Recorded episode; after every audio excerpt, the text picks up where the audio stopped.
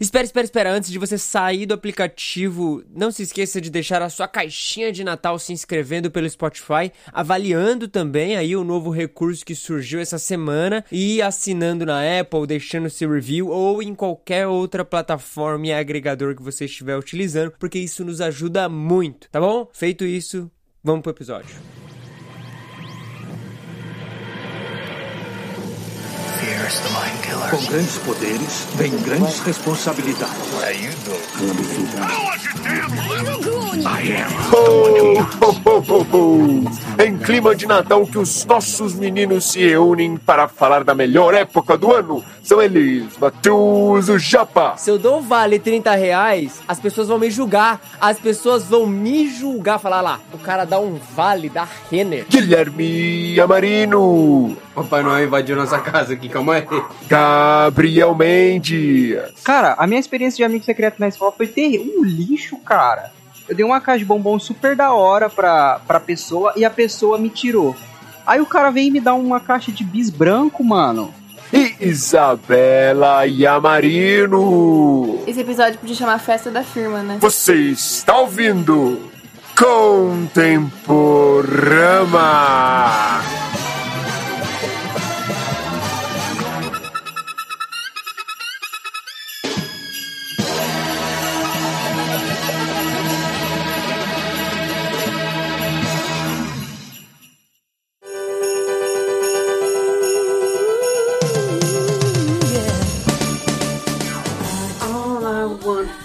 Christmas is you. Nossa, já toquei essa música. Já deve estar no win alta no Spotify já. Ô, mas vocês têm essas paradas mesmo de tipo, tá chegando a época de Natal, tenho que ouvir música de Natal? Eu tenho Nossa, muito, muito. Sério, eu não tenho mano? muito não, mano. muito, muito real, assim. Eu tenho uma O lista. pessoal lá no Clube Contemporâneo, um salve pro nosso gru- Clube Contemporâneo. O pessoal lá se ah, eu- chegou o Natal, já estou ouvindo a minha playlist. Eu falei, mas eu tô, tô no Natal, eu tô ouvindo meu, meu pop punk, meu, É. meu ragaton, sei lá o que eu tô ouvindo. Nossa, a melhor coisa é já colocar várias referências de Natal na sua vida. Inclusive, por mim, eu deixaria a árvore de Natal acesa o dia inteiro, só que certas pessoas aqui na minha casa não permitem. Vai ter o dia certo de tirar a árvore. Cara, aqui em casa a gente nem montou a árvore ainda. Aqui também não.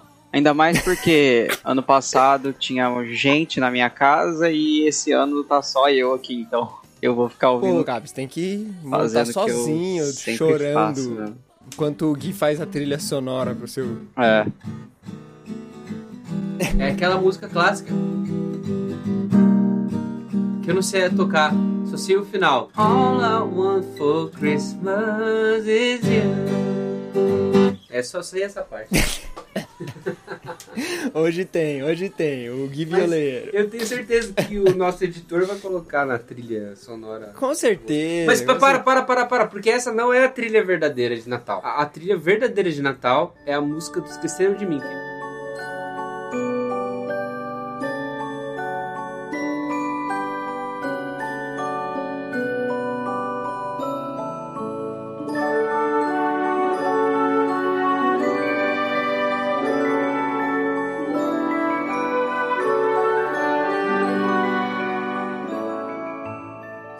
Que é. Tará,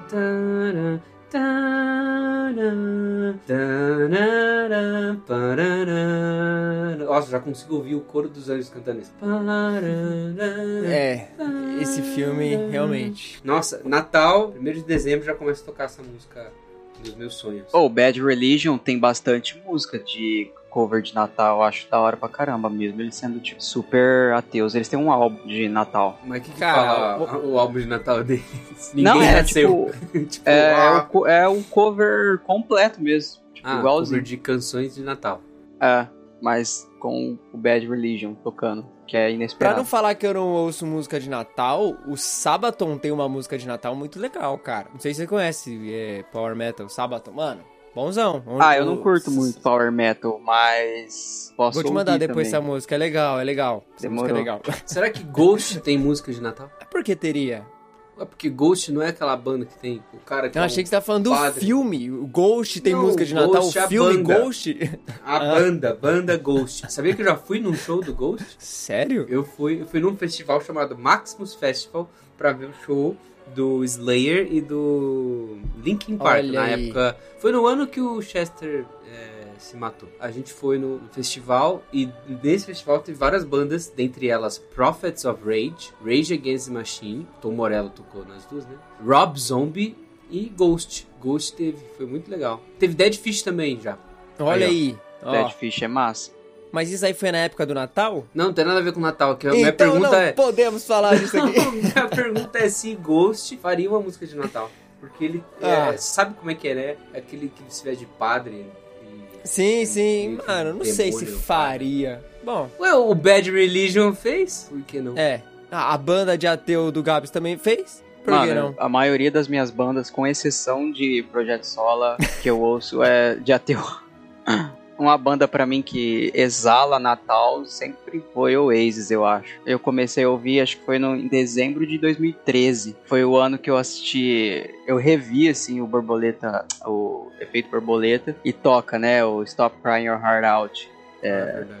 no Que é uma final das do melhores, filme. né? E foi, nossa, eu adoro essa música. E Essa música é foi muito boa. uma semana antes do Natal, então sempre me traz uma sensação natalina. Por algum motivo esse episódio tá virando um episódio de música, né? Ah, a gente vai falar aqui das Efeito bandas que a gente adora. Ah, mas Efeito é. Borboleta é um filme de Natal? Não, mas eu vi no Natal, então. É, porque Natal é isso, né, cara? É música de Natal, é os filminhos de Natal, é aquele momentinho do, do- da- das, decorações, da iluminação, aquele vizinho do bairro que fica disputando com a outra vizinha pra ver quem decora melhor a casa, enquanto você fica ali no meio só tipo, caramba, mano, eu não coloquei nem, nem a luz Pô, dentro do... quando é o dia de colocar decorações de Natal? Bom, Acho que é se for a regra aqui de casa, na véspera, porque a gente não colocou até hoje. É, aqui é o dia que der.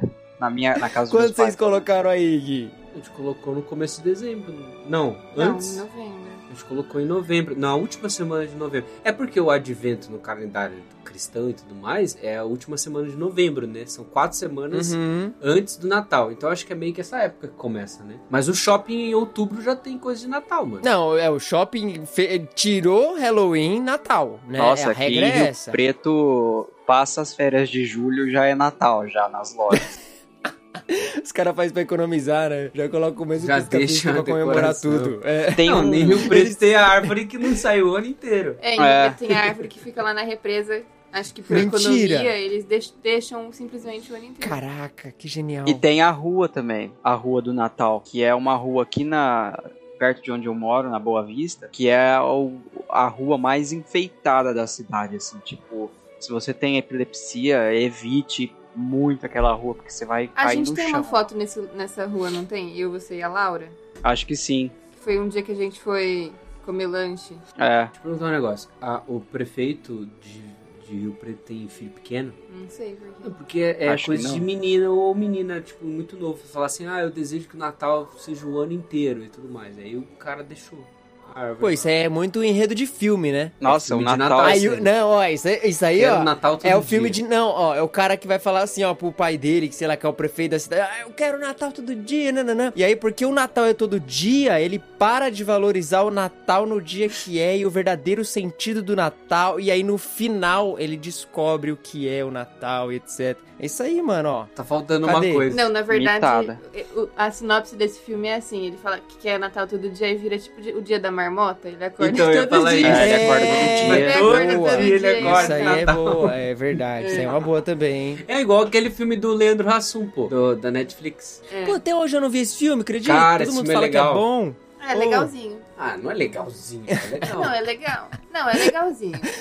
Legalzinho. Não, vamos lá, ó. A gente vai falar de filme, a gente precisa definir aqui um parâmetro do que é um filme de Natal, e é tipo o ápice do filme de Natal. E aí a gente precisa definir ali por ele o, como a gente vai classificar os filmes. Tá então, bom. tipo assim, pô, o do Leandro Hassum, legalzinho, pá. Por quê? Comparado com quem? Duro de Comparado matar. com Duro de Matar. É, Isso. isso, que eu ia falar. Essa é Comparado com Duro unânime. de Matar é legalzinho, é legalzinho. Mas Duro de Matar é o melhor filme de Natal. Ah, mas tem Batman Returns também. Cara, ah, o Gui e o Batman Returns, ele sempre veio Ah, mano, pô, tem, tem a Mulher Gata, tem o Pinguim, é, é Natal. Mas calma aí, o que que caracteriza então um filme de Natal? É ter Natal? Não, tem que ter. Passar no Natal. Tem que explicitamente mostrar que é Natal. É isso, mostrou que é Natal, é Natal. Se é nos Estados Unidos, tem que ter neve, árvore de Natal, luz de Natal música com sininho e isso pronto. Tão duro de matar não é de Natal. Lógico que é. Tem música com sininho? Mas passa no Natal. Não. Pelo seu próprio critério já caiu não, não, não, não, de não. matar. Mas, não, caiu. não. Caiu. Assistam Duro de Matar Por e que caiu? Calma, que eu perdi não é. o que você falou. Porque não tem música com sininho. Lógico que tem. Se ele entra Não, no, não, no rolê. não. Se, se ele entra numa loja de shopping qualquer, vai ter uma música de sininho. Hum. É impossível mas não mas ter. tá no ambiente do filme, não tá na trilha sonora. Mas ele tá no ambiente que é o ambiente mais natalino possível. Ó, tem uma coisa que pode ter que torna desnecessária a presença do sininho, que é Bruce Willis descalço. É esse filme. O Gui e as exceções dele, tirada de lugar É. nenhum. Na minha Tá cabeça vendo agora. como que eu sofro, né? No meu dia a dia. Tipo, eu acho que é impossível você ganhar uma discussão. É.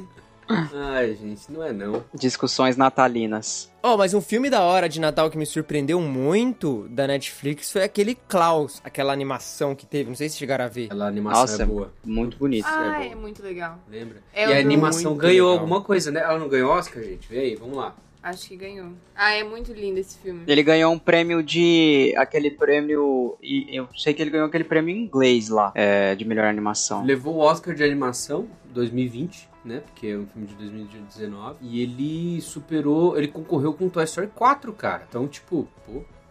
É um. um Ah, boa- o que não é difícil, que Toy Story 4 é meio fraquinho. Ah, mas é um filme forte, digamos assim, né? É o melhor longa animado. Levou. levou... Ô Isa, eu tô aqui, ó, ouvindo agora a trilha sonora de Die Hard e uma música do Run DMC que faz parte da trilha original começa com sininho, cara. Pronto. Ah, então tá Desmoralizou. Christmas in Hollies, Run DMC. Você está errada. Die Hard continua sendo o melhor filme de Natal de todos os tempos. Vale... E, a- e outra coisa, hein? Só pode assistir Die Hard dia 25 de dezembro. Esse é o dia. O resto do ano ninguém assiste.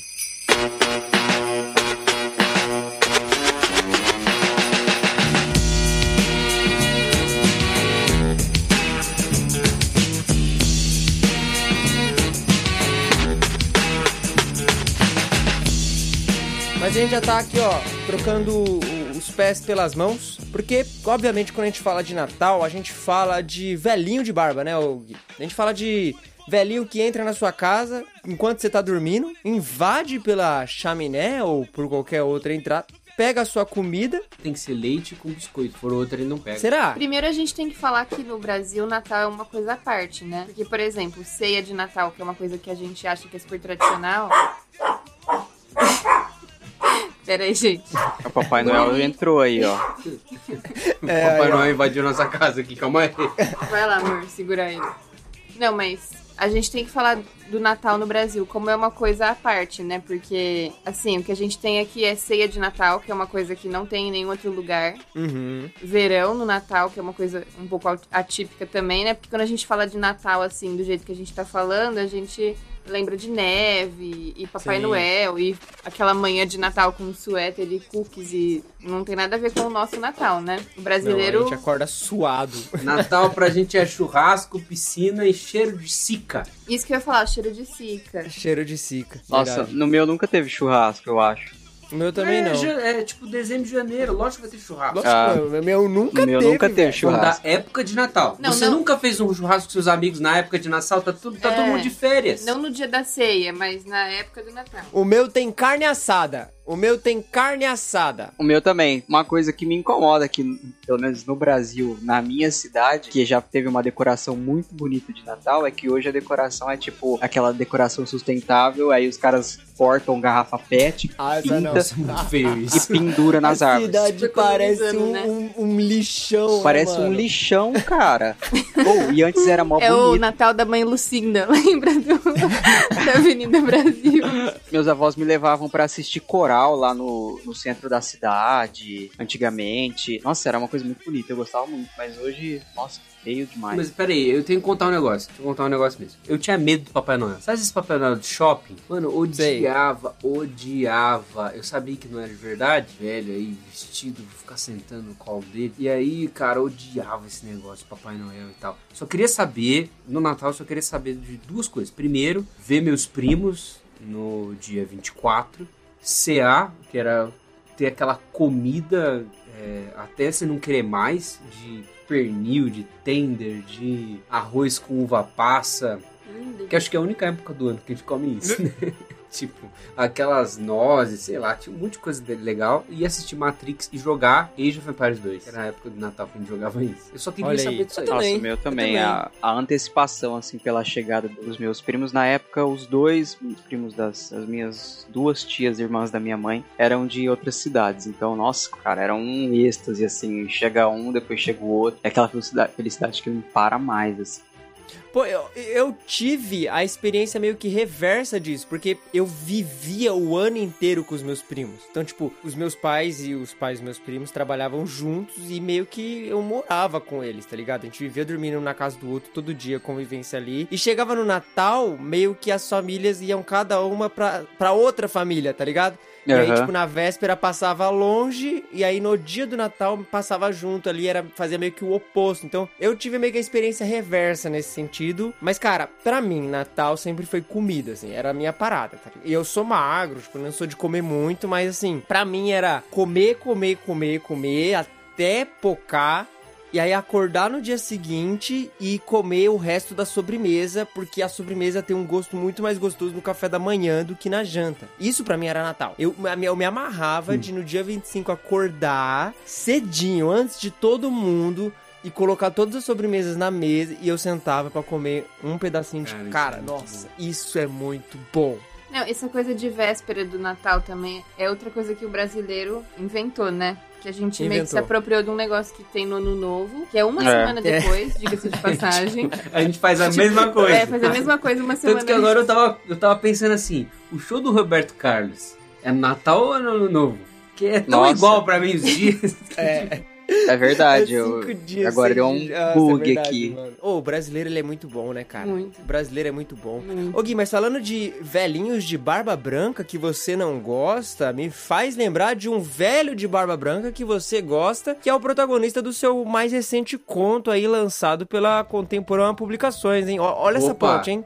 Olha essa ponte. Nossa, o cara é um mestre do marketing. Você viu, né? E é no Natal. E é no Natal. Olha aí. Lanterna de Mar é um conto ficcional, uma história fantástica que se passa num farol isolado, na- lá na Islândia, no frio da Ali, Islândia. ali, ali o Natal é bom, hein? Ali, ali Com o Natal neve. é tenso, é. E aí tem uma família que vive lá, um faroleiro velho, a sua esposa e o netinho deles, e eles vão receber uma nova família que tá chegando aí para ser um ajudante desse faro- faroleiro que é o Soren. Aí tem um mistério envolvido, porque o Soren ele guarda um segredo ancestral. E aí você vai ter que ler para descobrir qual é. Será Soren um Papai Noel aposentado?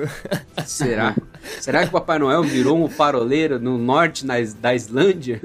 O que acontece depois, depois que o, Papai Noel muda de emprego, né? A gente nunca sabe. Essa é a história. Você pode ler ela no seu dispositivo Kindle. Se você tiver Kindle Unlimited, você só empresta, você não precisa pagar nada. Olha só que Olha legal. aí. E se você, por acaso, não tem o Kindle Unlimited, você deseja comprar, também está disponível. Você vai lá na loja da Amazon, digita Lanterna de Mar, ou então clica no nosso link aí, que vai estar na descrição do post. E você pode começar a ler no seu dispositivo Kindle, no seu celular, no seu computador, no seu tablet, é, aonde você achar mais confortável. Olha aí. Compre lá na Amazon o Lanterna de Mar de Guilherme Marido.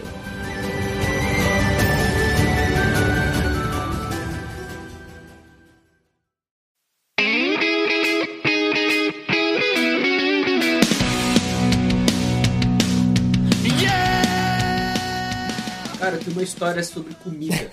Vai. Não, porque, cara, era assim, tipo, os natais da, da nossa família, a gente, o desafio era, vamos ficar acordado e varar a noite. Era isso. Tava Isso. unido com meus primos. Eu tenho um primo que bate com a minha idade, aí tem meus irmãos, são dois mais novos, eles são os mais novos dos primos todos, desse lado da família, e todos os outros primos, eles são mais velhos. Então, eles ficavam pilhando a gente, falando assim, gente, a gente não vai dormir, Vamos, vamos virar a noite, vamos ver o pôr do sol e tal. Tinha alguns natais que eram, ah, tipo, numa chácara que. Teve uma época que meus primos moravam numa chácara, assim, lá em Paulínia, numa cidade, que é perto de Campinas, né? E aí a gente ficava e ficava o máximo de tempo acordado, jogando videogame, jogando jogo, jogando truco, jogando tudo, para não dormir e aí ver o pôr do sol. E aí, tipo, no meio da noite era tipo três. O pôr do sol não. Gui. O nascer do sol. Nossa, eu tô. É que assim. Quando você começa a trocar muitas fraldas, quando você começa a trocar o dia pela noite, as coisas ficam invertidas. É, cara- então eu tô cara- vendo no mundo invertido agora. se você escutar pôr do sol, você vai entender nascer do sol. A Boa. gente via esse nascer do sol e no meio da madrugada, cara, tipo, meus primos assaltavam a geladeira. Então tem- tinha cenas de Natal que eu lembro Nossa. assim. A gente abrindo a geladeira e de repente cada um pegando um pedaço de pernil gelado na geladeira e comendo às quatro da manhã. Tipo, era muito bom. Cara, comida, né? Comida. Natal é comida, né? Assim, eu não sei como que é a parada de, de Natal, assim, pra vocês. É questão de tradições natalinas. Aqui, pelo menos na minha família, assim, sempre foi um negócio muito mais... Mais modesto, assim. A gente nunca se importou muito pela parada da decoração. E pela parada de, tipo...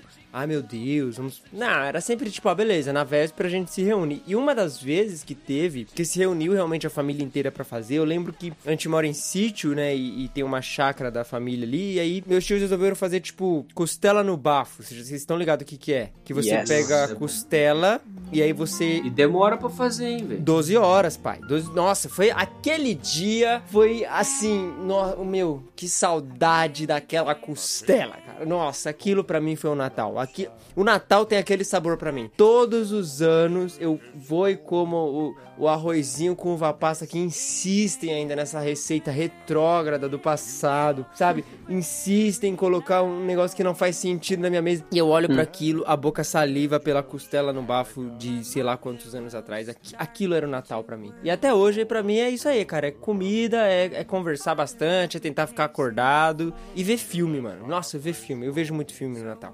Pra mim é isso aí. Pra mim, o Natal nunca foi, tipo assim, muito que só o dia, porque ele começava uns dias antes pra mim, que meus primos, eles de- deixavam pra vir, tipo, pro dia 21, 22, né? Mas a minha família, meus primos, começou com o meu tio, né? Meu tio Pá, que se vestia de Papai Noel. E aí teve um ano que eu tinha certeza que era ele, tipo assim, meio que descobri. Só que eu acreditava muito na existência do Papai Noel, porque eles ficavam assim, meus tios ficavam tipo, Gabriel, eu vi alguma coisa passar no céu. E eu já ficava super ansioso. Só que eu pensava, putz, meu tio sumiu daqui de casa, né? E aí dava 20 minutos, chegava o Papai Noel. Só que no ano seguinte, foi o ano que meu primo Gustavo fez 18, ele foi o Papai Noel. E eu tava esperando meu tio. Só que a hora que o Papai Noel apareceu, o meu tio estava lá. Então, eu foi a comprova- comprovação pra mim. Falei, não, Papai Noel, ele, ele é real.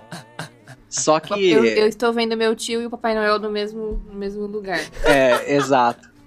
Mas, oh, era muito gostoso, muito gostoso. Eu tenho uma história muito Cara, você boa foi esse muito meu enganado, primo. velho. Mano, adorei. Eu acho que eles planejaram isso, certeza. Meu primo ficou durante uns bons anos assim, se vestindo de Papai Noel. Mas teve um ano que foi bem marcante pra mim. Minha avó morava numa rua. Na- aliás, nesse ano, meu primo pegou o saco de Papai Noel lá e a gente encheu de pirulito. E foi entregando na rua. Só que meu primo, ele é muito tonto. Muito tonto mesmo. Então ele não era aquele Papai Noel. E detalhe, ele tinha 19 anos. Ele é 11 anos mais velho que eu. Então ele chamava as criancinhas na rua assim. E ele falava. Ele zoava demais, né? E tem uma família que morava nessa rua, que era uma família de. O cara era pai de santo. E ele tinha tipo uns nove filhos, sei lá. Tinha muita criança na casa dele. E aí a menininha saiu lá fora e falou: Papai Noel, me dá um pirulito. Aí ele pegou o pirulito no, no saco, jogou assim falou assim: vai buscar. E aí o cara saiu de casa e gritou assim, começou a gritar: ele quer ibope, ele quer ibope, para, ele quer ibope. E ele foi recolhendo as crianças dele. Assim, teve uma hora que ele pegou pela mão e foi me levando pra dentro da casa dele. Até que eu comecei a espernear de um tanto, cara, mas de um tanto. Que aí meu tio apareceu e me puxou de volta. Caraca, o Papai Noel maldoso, hein, mano? Mano, Vai buscar. Aquela- aquelas era. crianças estão gravando o podcast hoje e falando, pai, eu odeio o Natal, Papai Noel. o Papai Noel me maltratou na rua, tá ligado?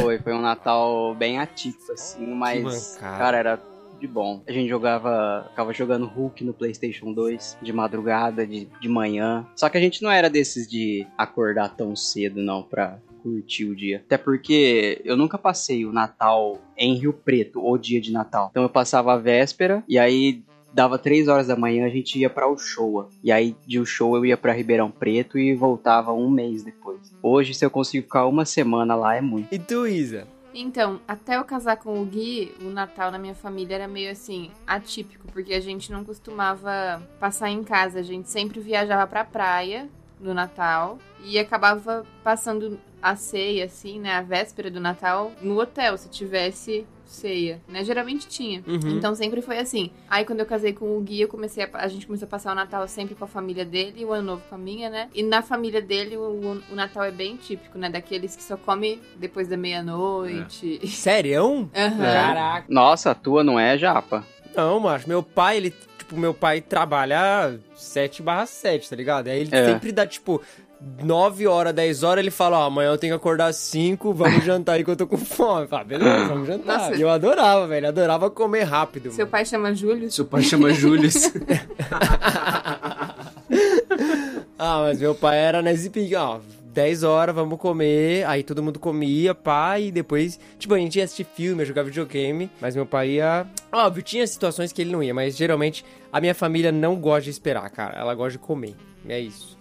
Nossa, eu- a, a minha família é a tradição oposta dessa. Por mais que eu odiava ficar esperando, porque é o seguinte, nós herdamos uma tradição que já veio do meu tataravô, que eles começaram a fazer um negócio que era o lance do, do presente, né? Então, to- tudo esse coisa do Natal vem muito dessa tradição de dar presentes e tudo mais. Então, Uhum. lá com o meu tataravô, meu, meu bisavô e tudo mais, eles tinham uma tradição que era assim, eles armavam tipo um varal de presentes. E aí cada pessoa ela poderia dar um presente para uma outra. E aí ficava esse varal assim na casa onde fosse celebrada a ceia e celebrado o Natal e tal ficava esse varal com todos os presentes tudo pendurado assim sabe? E aí eles iriam em determinado momento apenas depois da ceia ou seja tinha que ficar esperando até meia-noite todo mundo comer e aí depois ia fazer essa parte. É, e aí subia uma pessoa e ficava falando sobre a pessoa que era o presente, tipo um amigo secreto, entre aspas, sabe? E aí as pessoas ficavam lá, não, essa pessoa é tal, tal, tal, e aí dava o presente pra pessoa, abria a pessoa, mostrava pra todo mundo o presente, e aí passava pro próximo presente. A minha família herdou isso, porque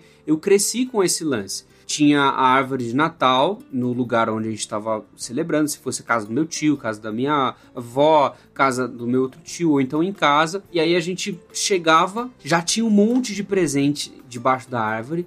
Sempre as famílias que chegavam colocavam mais presente, então ficava aquele bando de presente assim. E quando a gente era criança, os presentes são maiores, né? Tipo, hoje Sim. eu ganho duas meias e uma cueca, sabe? Mas naquela época você tinha Lego, tinha nave do Star Wars, tinha boneco do Batman, tinha tudo assim. Então eram coisas grandes. Tipo, quando a gente ganhou bicicleta, eu lembro de quando meus irmãos ganharam é, patinete. Então a coisa toda era, tipo, teve uma vez que ganhou um carro desses carrinhos de, de criança, sabe? Que você entra dentro e tal. Sei, Pô, É legal pra caramba. E aí, ah, não lembro quem, acho que foi meu primo. Você ficava esperando e ficava tentando chutar qual era o presente. Pô, isso aqui é uma bola, isso aqui é um taco de beisebol, isso aqui é uma caixa daquele presente que eu queria. Então você ficava o jantar inteiro falando: eu vou ganhar isso, eu vou ganhar isso, eu vou ganhar, vou ganhar aquilo, tem que ganhar isso, aquilo lá é, é esse pra mim e tal. E aí, na nossa família, o mais velho da família, por um bom tempo foi o meu avô, até meu avô falecer, depois foi o meu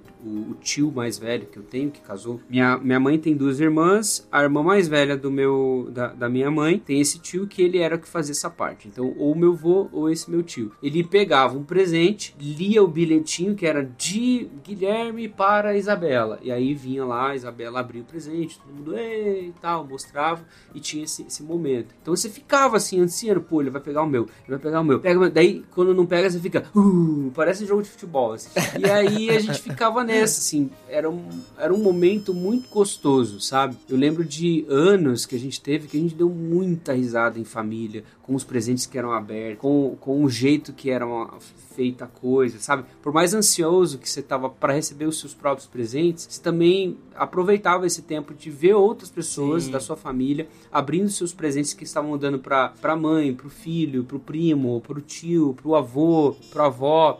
E, cara, isso é legal. Até hoje é assim, lá na, na minha casa. Agora tem mais crianças, né? A gente passou por um longo período, assim, sem crianças. Todo mundo ficou velho. Agora tá tendo mais uma, uma safra nova, né? De, de crianças ali. E quando tem as crianças é um negócio maluco, porque as crianças geram toda esse- essa ansiedade, ficam pedindo para abrir presente, ficam, abre esse agora, abre aquele agora. E, cara, é um negócio fantástico, assim. Tipo, eu, eu lembro disso com muita alegria. E ainda eu quero preservar isso pra minha própria família, porque era uma noite memorável, assim. Eu lembro de coisas que são engraçadas, do tipo do ano que minha prima começou a namorar um cara. Mano, olha isso. Minha prima começou a namorar um cara, aí o que a gente fez? A gente falou assim: vamos trollar ele. Não existia a palavra trollar ainda, era vamos fazer uma pegadinha nele. É, vamos zoar ele. A gente era tudo adolescente e tal. Minha prima tinha começado a namorar esse cara, era o primeiro Natal dele. A gente decidiu fazer o seguinte: vamos fazer uma pegadinha. Pegamos uma caixa, dessas caixas de camisa, sabe? Essas caixas meio grandes. assim. Pegou várias folhas de uma revista lá e fez bolinhas, então fez um monte de bolinha dentro dessa caixa. E uma dessas bolinhas tinha o presente. Só que a gente pegou essa caixa e escondeu, não deixou ela debaixo da árvore. E aí a gente fez tipo um caça ao tesouro com ele. Abriu uma pequena caixinha lá na árvore.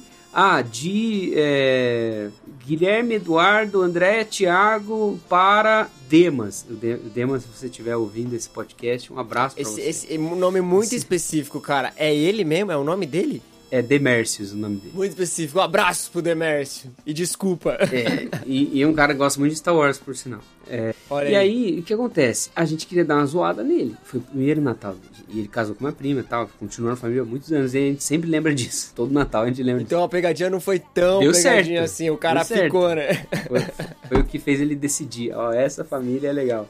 E aí, a gente fez isso. Só que assim, o presente dele, no final das contas, ele ficou rodando. Eu lembro que isso demorou, tipo, quase uma hora.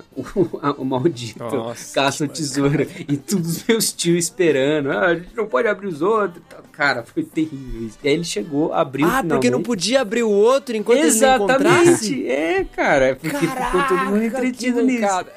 Essa regra depois ela foi alterada, mas enfim, Ah, teve o conselho, né? O conselho de Natal da família por gente. nossa culpa, né?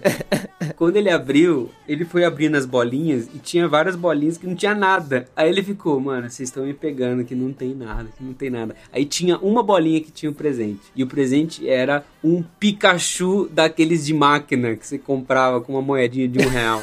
Que Sabe? vinha nas bolinhas lá, dentro das bolinhas. Exatamente. Nossa, mano, que mancada. que Foi mancada. muito boa essa trollagem, cara. Não, e, e me parece que pra criança, assim, existe uma memória mais afetuosa quanto ao período do Natal, né? Eu lembro de um bem específico, assim, que tem fotos e tal, mas eu lembro muito, assim, da, da parada que foi um Natal, é, antes mesmo da gente ir pro Japão, e a gente foi passar o Natal na casa de umas primas, bem no interior de São Paulo. E, enfim, eu não lembro da ceia, eu não lembro de nada, eu lembro do dia seguinte, assim, de acordar, e eu lembro que minha mãe veio rapidamente me chamar, tipo, ó, vem aqui na sala, tal, a gente tem um presente pra você, e e, mano, tipo, eu, pelo menos quando eu era criança, assim, a gente sempre teve uma, uma condição de vida bem precária, assim. Então, tipo, não tinha muito essa parada de, velho, vai rolar um presente, saca? E eu só ficava, ah, beleza. Nunca ansiei muito por presentes, assim. Mas eu lembro que foi a, a parada mais marcante porque eu era vidrado na bateria da igreja, tá ligado? Eu era o maluco que ficava olhando o baterista da igreja assim e falava, velho, esse cara é o, é o melhor cara do mundo e eu preciso um dia aprender a tocar bateria com esse cara e eu quero a minha bateria um dia. E foi quando eu chego na sala e tem uma bateria, tá ligado? Posicionada na sala, assim. E a minha mãe só, tipo, olhando minha cara e falando, velho, é isso aí, Feliz Natal, esse presente de Natal. E foi a primeira vez, velho, que eu fiquei, tipo, caraca, Natal, tá ligado? Presente de Natal e. E aí eu sentei na minha bateria, aí tem as fotinhos ali. Eu tava com uma camisetinha polo azul, sabe? Bonitinho, cabelinho surfista. Oh, usei muito esse cabelo. Esse era clássico. Ai, mano, e foi muito bom, cara. Foi a minha primeira bateria. Foi um, um, um dos presentes de Natal, assim, mais doido. E olha aí o paralelo. Depois que a gente voltou do Japão, meu presente de Natal de 2010 foi o meu violão. o Meu primeiro violão, Giannini preto. Uma caixa, um trambolho gigante embaixo da árvore. Eu falei, gente, o que que é isso? Uma- não fazia ideia do que que era. E foi o meu violão, o meu Gianninizinho. Olhando pra ele, inclusive, cara, Natal pra mim aí foi isso, assim. Foi, acho que foi esses dois momentos mais marcantes, assim, da minha vida que, que eu ganhei meus primeiros instrumentos, assim. E, e, putz, foi... Sabe aquela, aquela memória de aquecer o coração? É, Eu acho que é, é muito essa sensação, assim. Putz, foi...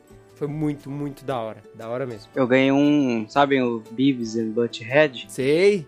Quando eu tinha 8 Clássico. anos, meu pai me deu um, dois bonecos deles. Nossa, que ele mano. adorava. Eu adoro esses é personagens errado, e vou dar pro meu filho. Cara, eu ganhei um Beavis e Butthead do meu Imagina, pai. você pegar uma criança de 5 anos e dar um, um Rick and Morty pra ela. É, é tipo Ah. isso. Ixi, meu pai tinha gibi, é, Muito bom. dois. Pior que eu nunca vi mais que três episódios disso. Ficava me imitando no Natal lá, porque tinha um deles que colocava a camiseta na, em cima da cabeça e ficava gritando é, é Eu sou cornolho, alguma coisa assim. E meu pai ficava fazendo isso, cara, no Natal. E eu, tipo, não estou entendendo, mas gostei do brinquedo.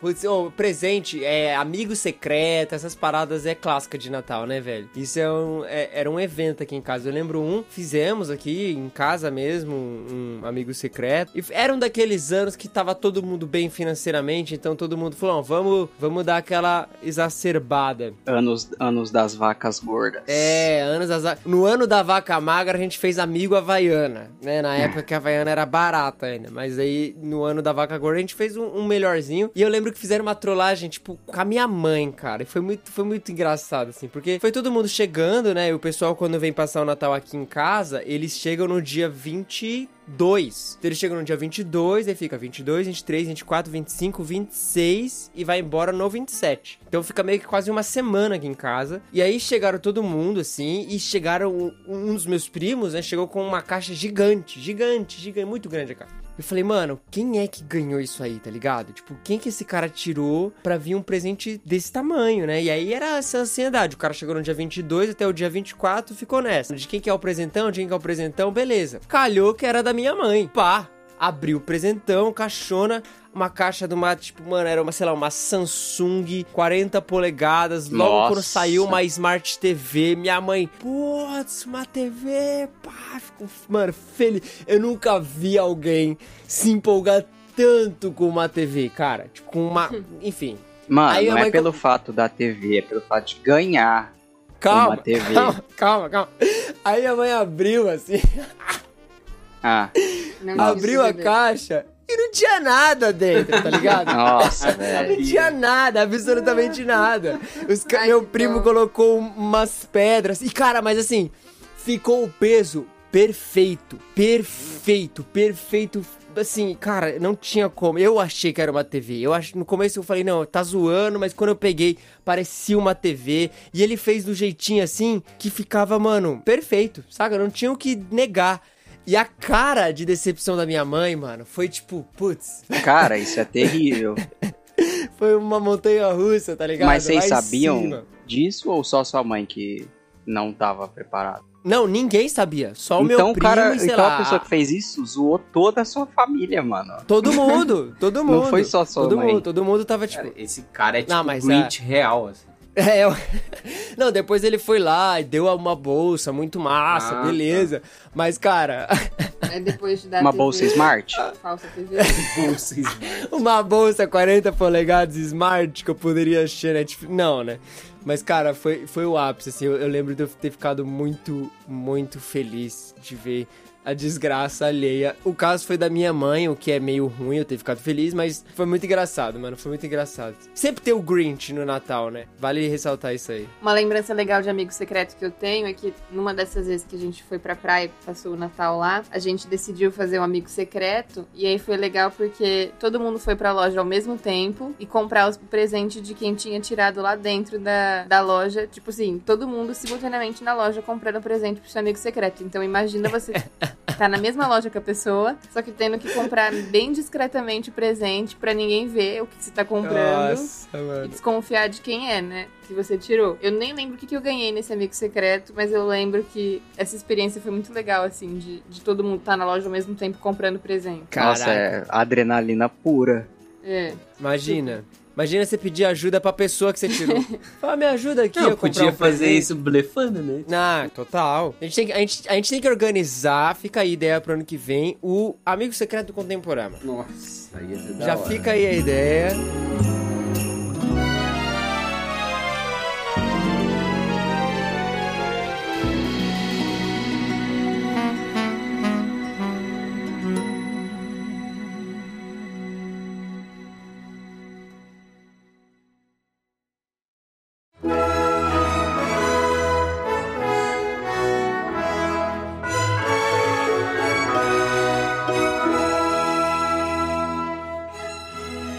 Mas eu acho legal de tudo isso que, é, embora a gente esteja falando de coisas que tem o, o lance do presente, mas não é o presente em si, porque a gente não lembra nem direito dos presentes que a gente ganhou. A gente Não. lembra do clima gerado, do, Sim. de todo o evento gerado, né? E eu acho que é isso, cara. Embora tem bastante gente que tem resistência com isso, né? Ah, Natal é mais que presente, Natal não é nada. Tem uma galera que fica meio grinch da, da história mesmo, né? Mas é o período que você vai compartilhar generosidade com outras pessoas e entender isso também, né? Entender que hoje, pra mim, assim, olhando o passado, às vezes a gente para de dar valor pra esses tempos para essas épocas em que você tem contato com a sua família, sabe? Que você tem uma alegria ali partilhada em você abrir uma camiseta que você ganhou, abrir um par de meia que sua avó te dá, o mesmo par de meia todos os anos, sabe? E isso faz falta, cara. Porque uma hora essas pessoas não vão estar ali, sabe? Uma hora as coisas vão passar, as pessoas vão mudar de país, as pessoas vão casar, ter filhos e ir para outras famílias. Uma hora as coisas não vão ser mais desse jeito. E às vezes a gente não sabe que essas coisas que nós estamos desfrutando e essas memórias que nós temos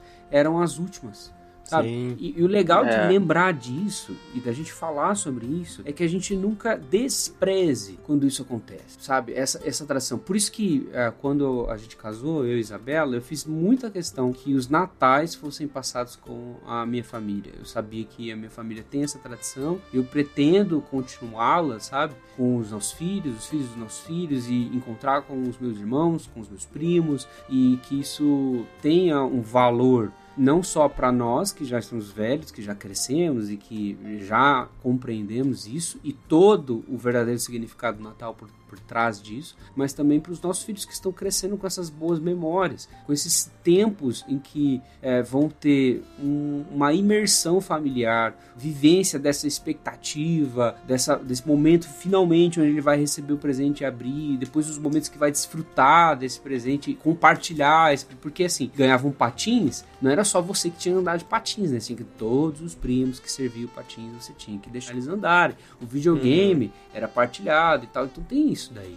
É importante essa parte, sabe? Quando a gente tá falando desses momentos de Natal, eles não são capitalistas em si mesmos, sabe? E tem gente que gosta de criticar nessa, nessa parte, né? E não vão por aí. Pensem na- nos momentos bons que você passa, As sabe? pessoas fazem isso com todas as épocas, né? Tipo, chega na Páscoa, nossa, um ovo de Páscoa é o equivalente que você paga tanto, é o equivalente a uma barra de Nestlé que você compra. Mas tem diferença entre você dar um ovo de Páscoa pra pessoa que você gosta e você ir lá e dar uma barra de Nestlé que tá lá todo ano, né? Esse lance do Natal, assim, é uma coisa que eu vou experimentar, assim, esse ano, a mudança brusca, porque é o que o Gui falou, você nunca sabe quando vai ser o último Natal ou a última vez que você vai estar compartilhando o momento ali com a pessoa. Esse meu tio que começou se vestindo de Papai Noel, pra mim, que era dos a criança mais nova da família, que é o que morava comigo, ele tava no Natal passado e nesse ele já não vai estar mais. Então, é assim uma peça fundamental da família que esse ano eu não, não vou ter. Então, fica mesmo o sentimento de que podia ter aproveitado mais e vivido mais ali o momento com a pessoa, porque depois que você cresce, a minha família também não tem criança há muito tempo, né? É, e aí para de ser aquela coisa vestir de Papai Noel igual sempre teve na minha, Mágica, jogar né? videogame, é, tipo, vira um- uma razão pra família se encontrar, mas aqui na minha família sempre tem as épocas que o pessoal vem, né? Então acaba ficando um momento mais comum. Só que Natal com esse meu tio eu não vou ter mais, né? Então já é uma pessoa a menos, assim. Então é sempre bom ter em mente mesmo a preciosidade desses momentos, porque a hora que acabar, não tem volta, sem volta pra casa.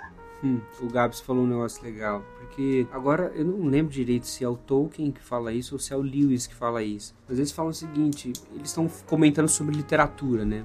Ah, é o Tolkien. Ele falou o seguinte: ó, por algum motivo as pessoas colocaram a literatura fantástica e tudo mais na mesma categoria de literatura infantil. É como se fosse, tipo, a- as mobílias da casa. O cara compra uma mobília nova, mas o que que ele vai fazer com a velha? Ele coloca para as crianças e aquilo vira uma mobília infantil. E ele acaba meio que criticando esse aspecto nosso de desvalorizar algumas coisas que têm um quê para nós mais infantil, porque ele acha Uhum. que são aonde um ponto onde reside de verdade o verdadeiro significado das coisas. Então esse lance da gente se permitir no Natal, entender que é uma época um pouco mais mágica Entender que é uma época, a despeito se é a época certa de fazer isso ou não, é uma época que nós reservamos para isso globalmente. Então, se permitir deixar pensar um pouco mais essas coisas, deixar aproveitar esses momentos de família, já que é uma época que todo mundo tá ali preparado para isso, é, deixar que é, o pessoal fala de espírito natalino, né?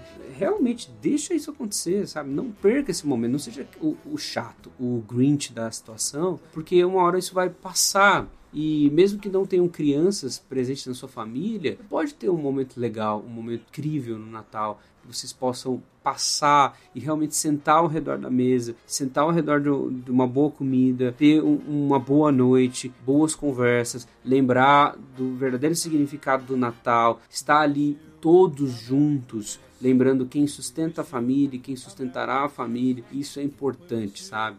Porque uma hora vai passar e essas uhum. memórias elas vão nos ajudar a andar para frente depois, a, a, continuar a nossa vida depois. Sabe? É, e essa parada familiar é, é muito importante, né? A, a, Edith Schaefer, naquele livro dela do O que é uma família, ela fala muito sobre essa parada das memórias e tradições e como isso é, é fundamental para perpetuação da família e da história familiar, né, cara? E tipo, mesmo que seja é, teoricamente, é, realmente é só mais uma data, é só uma entre as, uma, um momento onde todo mundo se organiza para fazer aquelas coisas especificamente, mas acaba quando você atribui significado a isso e quando você se esforça para que isso aconteça e, e se dedica para que toda a família engaje naquilo, aquele que, que, seria somente mais uma janta ou seria somente mais um momento, realmente acaba tendo uma carga mais especial e acaba ficando nas memórias, né? Acaba ficando ali no, nas tradições da família. E como isso é muito importante, né? Cara, tem muita gente que a família não comemora, tem muita gente que a família não passa por isso.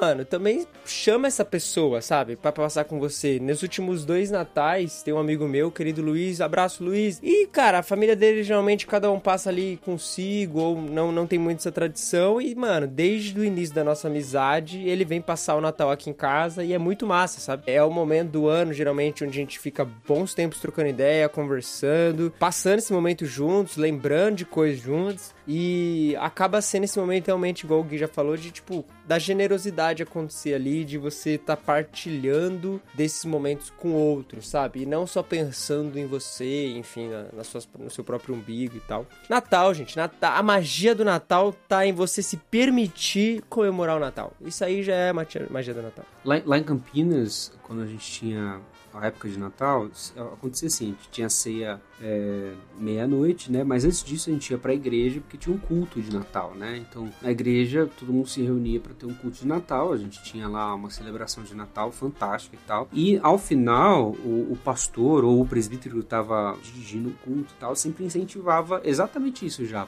Ó, oh, se você tá aqui sozinho, se você tem uma família que tem uma ceia e tudo mais, pode abrigar alguém. Tem pessoas aqui que estão vindo uhum. de longe, tem pessoas aqui que não têm família ou, ou, ou acabaram perdendo a família e vão passar sozinho. Se vocês quiserem e puderem, abriguem essas famílias e tal. Então sempre rolava isso, sabe? De vir e mexe, ter alguém diferente na, no Natal, a gente receber, assim. Eu já recebi muitos amigos também durante a época de Natal, tipo, amigos que, é, o, inclusive, a minha avó recentemente cobrou esse meu amigo, Léo, que inclusive se você estiver ouvindo, minha avó está cobrando de novo. Venha passar o Natal com a gente. Hum.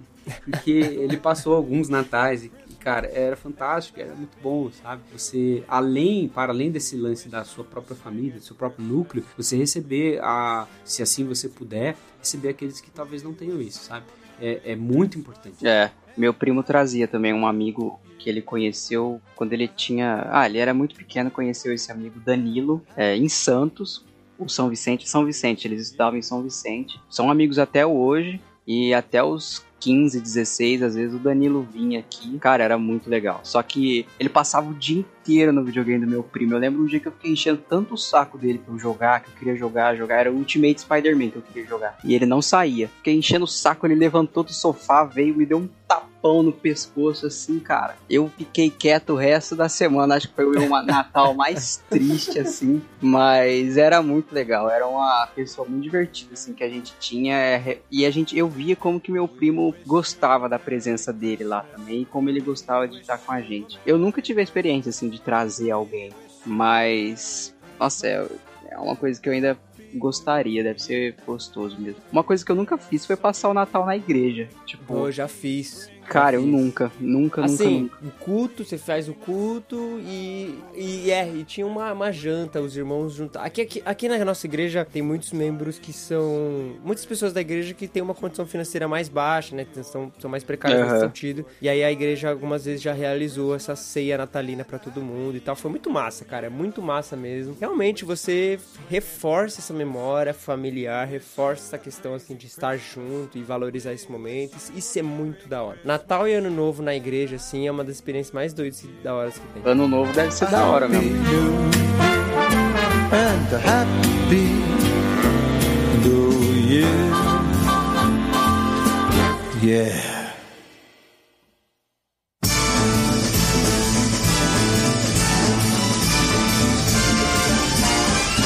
It's the most Isa, lê esse e-mail pra gente. Vamos lá, então. Olá, pessoal do Contemporama. Me chamo Laís, tenho 19 anos e queria contar uma história de Natal da minha família. No Natal de 2019, o último em que nos reunimos antes da pandemia, nós inventamos de organizar um bingo entre família. Sempre com muita animação, minha família elaborou prêmios simples e legais, como copos de água com canudo, kit de maquiagem, doces e etc.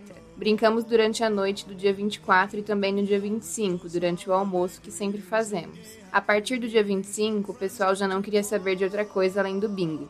Meus tios mais velhos entraram em uma rivalidade amiga e sempre gritavam: Chega, pausa dramática. Pra- Chega pra lá, caroço. Não me pergunte o sentido. Os prêmios viraram qualquer coisa que encontrassem. Tivemos maracujá, chuchu, lápis e quiabo. Nossa. Acredito que bingo de Natal assim não tem igual. Sou fã de vocês, valeu. É, o prova de bingo que de é- Natal que acaba os prêmios, você começa a inventar. É prova de que o presente, aquilo que a gente tava falando, né?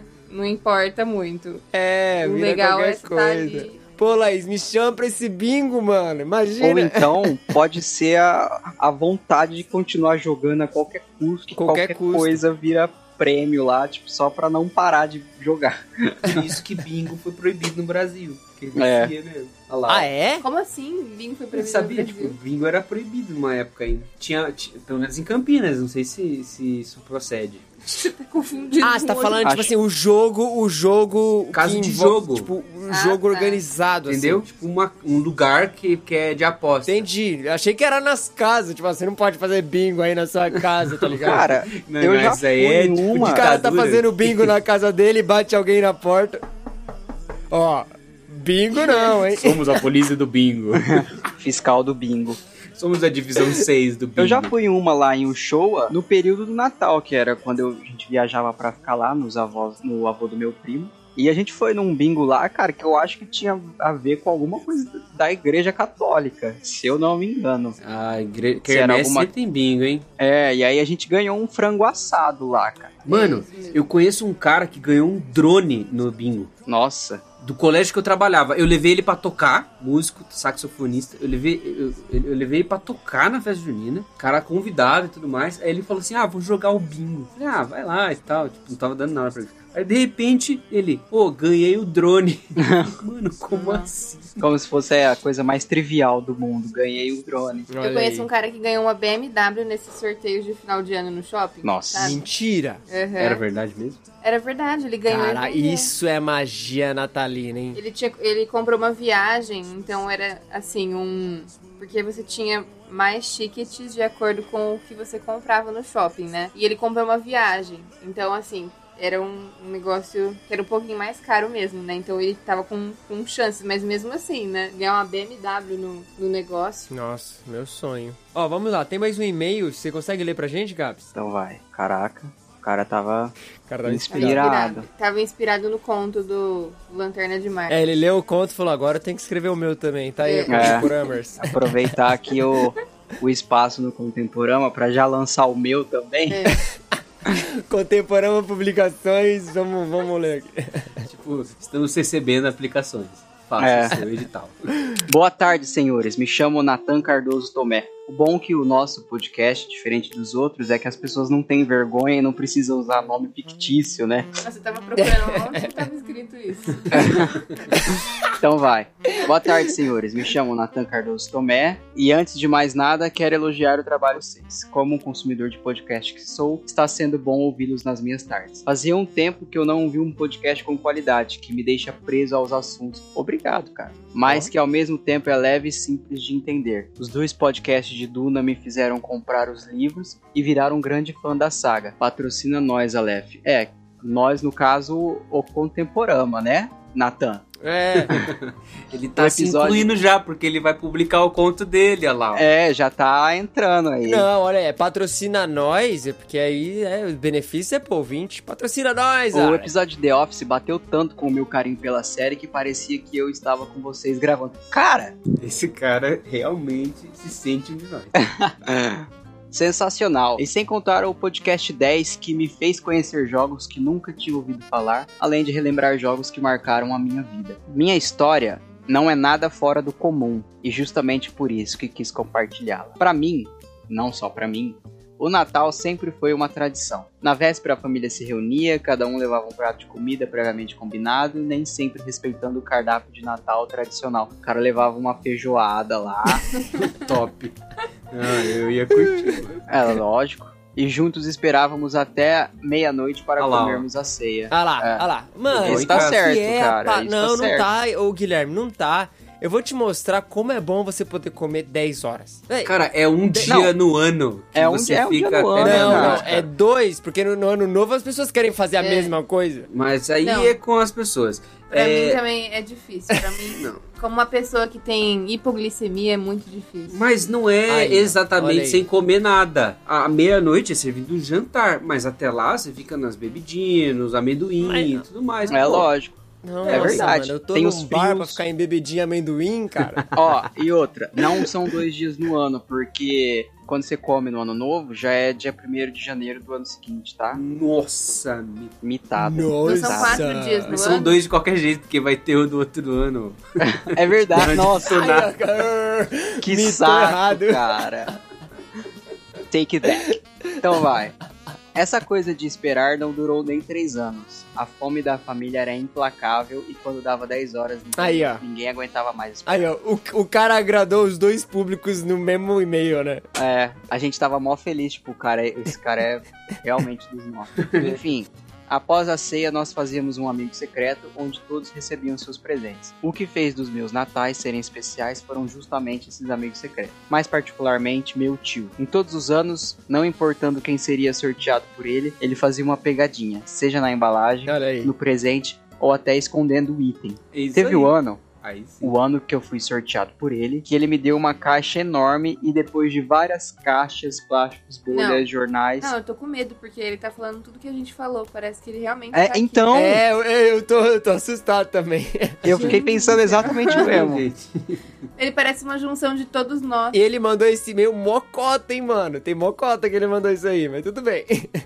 Cara, de que ano você veio, quem você é. É, Natan Cardoso Tomé. Eu devo temer esse nome?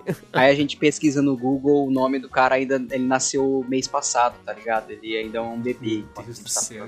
Caraca, para, mano. Ó, Ele é o filho de um de nós. é, nossa. Meu Deus.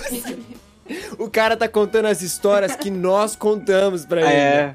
O tio, Caraca. o tio pode ser, sei lá, o Japa. O tio é o Japa, que ele aprendeu com o tio dele e É. fez com. Entendeu? Não, o tio é o Gui, porque esse negócio de fazer pegadinha e esconder o presente, É. ele fazia. É verdade. Mas o teu primo Aí- não fez com a sua mãe, pô?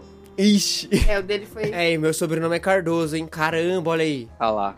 Vai Pegou. lá. Então, e depois de várias caixas, plásticos, bolhas, jornais e revistas usados como embalagem, a caixa enorme guardava apenas um chaveiro de chinelo do Palmeiras. É o Japa, mano! É o Japa! o mais legal era ver a cara dele dando muita risada já na abertura da primeira caixa. Bons tempos que infelizmente não voltam mais. Enfim, acho que é isso. Vixe, eu morri. Ixi. Japa, sinto Eu dizer, morri mas... quando o cara escreveu essa carta, mano. Nossa, que. Ma... Mano, o cara Mano. falou tudo. Todos os checklists, velho. Putz, genial. Ele fez o bingo do episódio está com o Natan Cardoso Tomé. Natan Cardoso Tomé, você ganhou o bingo. Por nós, é autorizado, não vai ter polícia entrando do bingo pra. Oi, por isso o o cara falou patrocina nós, mano. O cara é. faz parte e a gente não sabia. O cara tá mandando o e-mail do futuro. Vai ver, ele continuou o Contemporama quando a gente se foi. E a gente não sabe. Cuida bem Eu dos não- contos, cuida dos É. royalties e é nóis. Valeu, Natan. Bom, eu nunca vou morrer, mas beleza. Cara, conto interessante. Sua família. Ah, eu é- acho que é muito universal essas coisas, né, mano? Tipo É, assim. a minha nunca teve amigo secreto, acho que só isso. assim. Mentira. É, mano. Sério? Tipo, tinha- Ai, É, a que gente não tirava uma pessoa, porque a gente comprava cada um pra um mesmo. Mas, não, mas você já participou de Amigo Secreto em algum lugar? Ah, já. Já sim. Ah, então, pô. Não, não, eu quis dizer no Natal. Mas nem na escola. Cara, a minha experiência de amigo secreto na escola foi terrível. Um lixo, cara. Eu dei mó caixa de. Mano, eu dei uma caixa de bombom super da hora pra, Tipo pra pessoa Michael e a Scott. pessoa me tirou. Aí o cara veio me dar uma caixa de bis branco, mano. Ah, pô, Brisbane é mó bom. Cara, é horrível. falando? Eu prefiro Nossa. bis branco. Cara, na escola eu só me dei bem com amigo secreto, mano. Na vez que eu dei um show, eu ganhei um ovo, aqueles ovos caseiro de prestígio. Nossa, bom. Não, cara, muito. Nossa. Na outra, na outra vez, a minha professora me tirou, ela me deu a trilogia do Nolan e me deu vários filmes de terror, Exorcista, todos, nossa, lindíssimos. Nossa, Uma chapa, coleção- que top. Eu, mano, terror, gosto demais. É, bons tempos, Pô, bons tempos. e eu que eu dei, eu dei o Natal uma vez, o DVD do Batman Cavaleiro das Trevas pro meu irmão, ele nunca assistiu. Aí emprestou pra alguém e nunca mais viu o bagulho. Nossa, cara. Putz, Você escolheu vacilo. o presente errado pra pessoa errada. É, o presente errado pra pessoa errada. É que às vezes É, você que tem que tomar cuidado com isso. Você pode escolher o presente pra pessoa, É. não com base no gosto da pessoa, mas com base no seu gosto. E você querer que a pessoa goste daquilo que você gosta.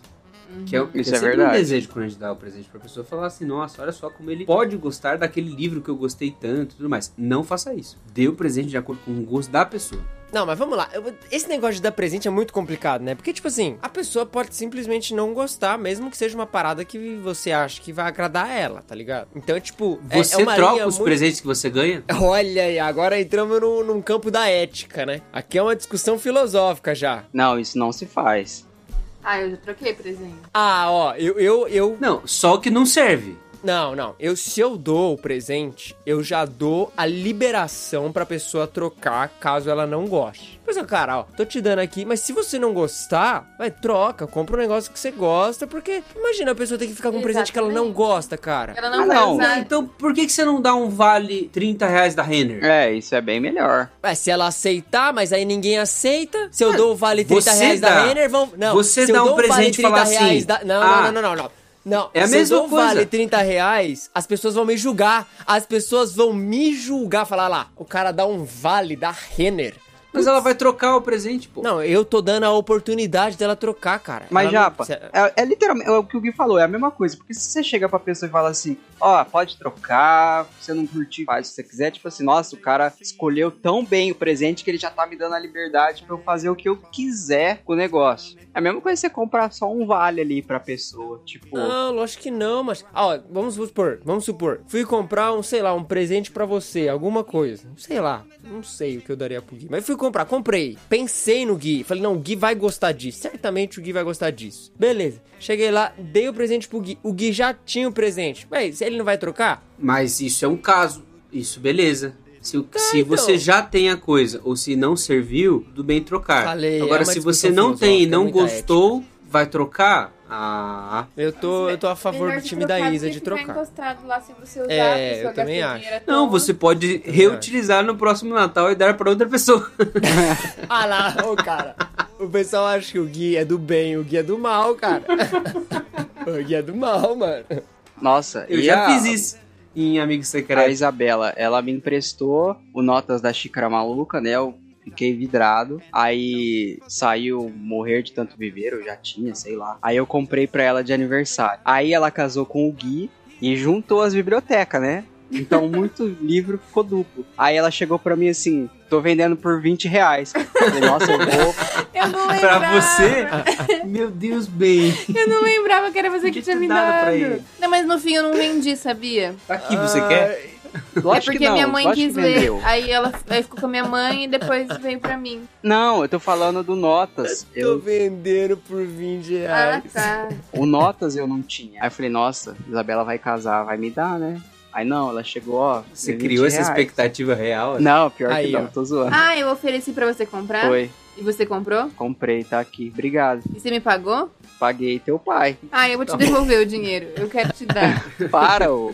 Eu vou te devolver o dinheiro. Deixa o espírito natalino, depois dessa gravação de podcast, o espírito natalino da Não, Isabela. eu vou fazer um pix pra você. O Gui vai fazer Gabi, pra você. Para, não. Isabela. Tá Vai chegar, vai chegar na sua casa uma carta embrulhadinha, figurinha, você vai abrir vai estar 20 reais assim 20 dentro. reais. Não, mas eu tô zoando. Ah, cara, mas assim, mano, eu, eu. Porque eu sinto isso pra mim. Eu sinto que eu dar a possibilidade da pessoa escolher, talvez, pô, ela não gostou, ou talvez, sei lá, a cor, enfim, qualquer coisa. Eu tô, ó, tipo assim, porque geralmente as pessoas não trocam porque elas ficam com medo de magoar quem deu. Essa é a grande verdade. Ah, eu não vou trocar, vou, vou ficar aqui porque a pessoa deu, etc. Então assim, pô, eu pensei, eu tô te dando. Mas, tô, a possibilidade, se você, se você não gostar, se quiser trocar, pegar outra coisa, beleza, cara, eu acho da hora. E se a pessoa depois falar, ô, troquei por isso aqui, ó, que da hora, pá, falo, mano, do cacete, fico feliz pra caramba. É isso aí, agora me dá o meu presente também.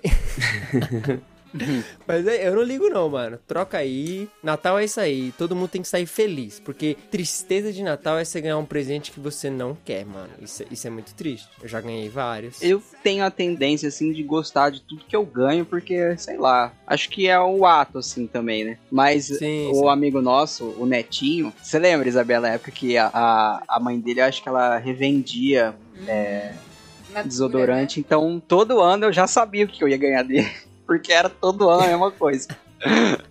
Então eu já esperava, aceitava, dava um abraço, valeu, Netinho, ficava cheirosão. Esses caras são bons, cara, porque você sabe que você não precisa comprar. Exato. É. Você, ah, ah, isso aqui eu não preciso comprar porque eu vou ganhar do- desse cara. Isso aqui eu não preciso É comprar verdade. porque eu vou ganhar desse cara. É, isso é bom. Eu gostava também. Olha, a gente tem que definir, cara, a ética dos presentes de Natal. Tipo assim, as regras, tá ligado? Eu tenho uma, um- pelo menos um princípio, não sei se é mais. Vai. Se você vai dar um presente pra alguém, que tipo tentar procurar as necessidades da pessoa, assim, tipo, ó, essa pessoa ela gosta disso, disso e daquilo. Precisa de cueca. Não, não, não. Porque às vezes você dá, necessidades, Gui. às vezes você dá só com base nas necessidades, você pode estar mandando um recado com a pessoa.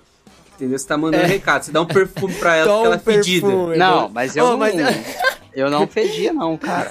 Cara, Se tem uma coisa que eu sou noiado é com cheiro. Eu sou não, muito a noiado. minha avó, a minha avó é muito assim, mano. Um beijo, vó, te amo. Você dá um perfume pra ela, ela fala, por que você tá me dando um perfume? Eu estou fedendo?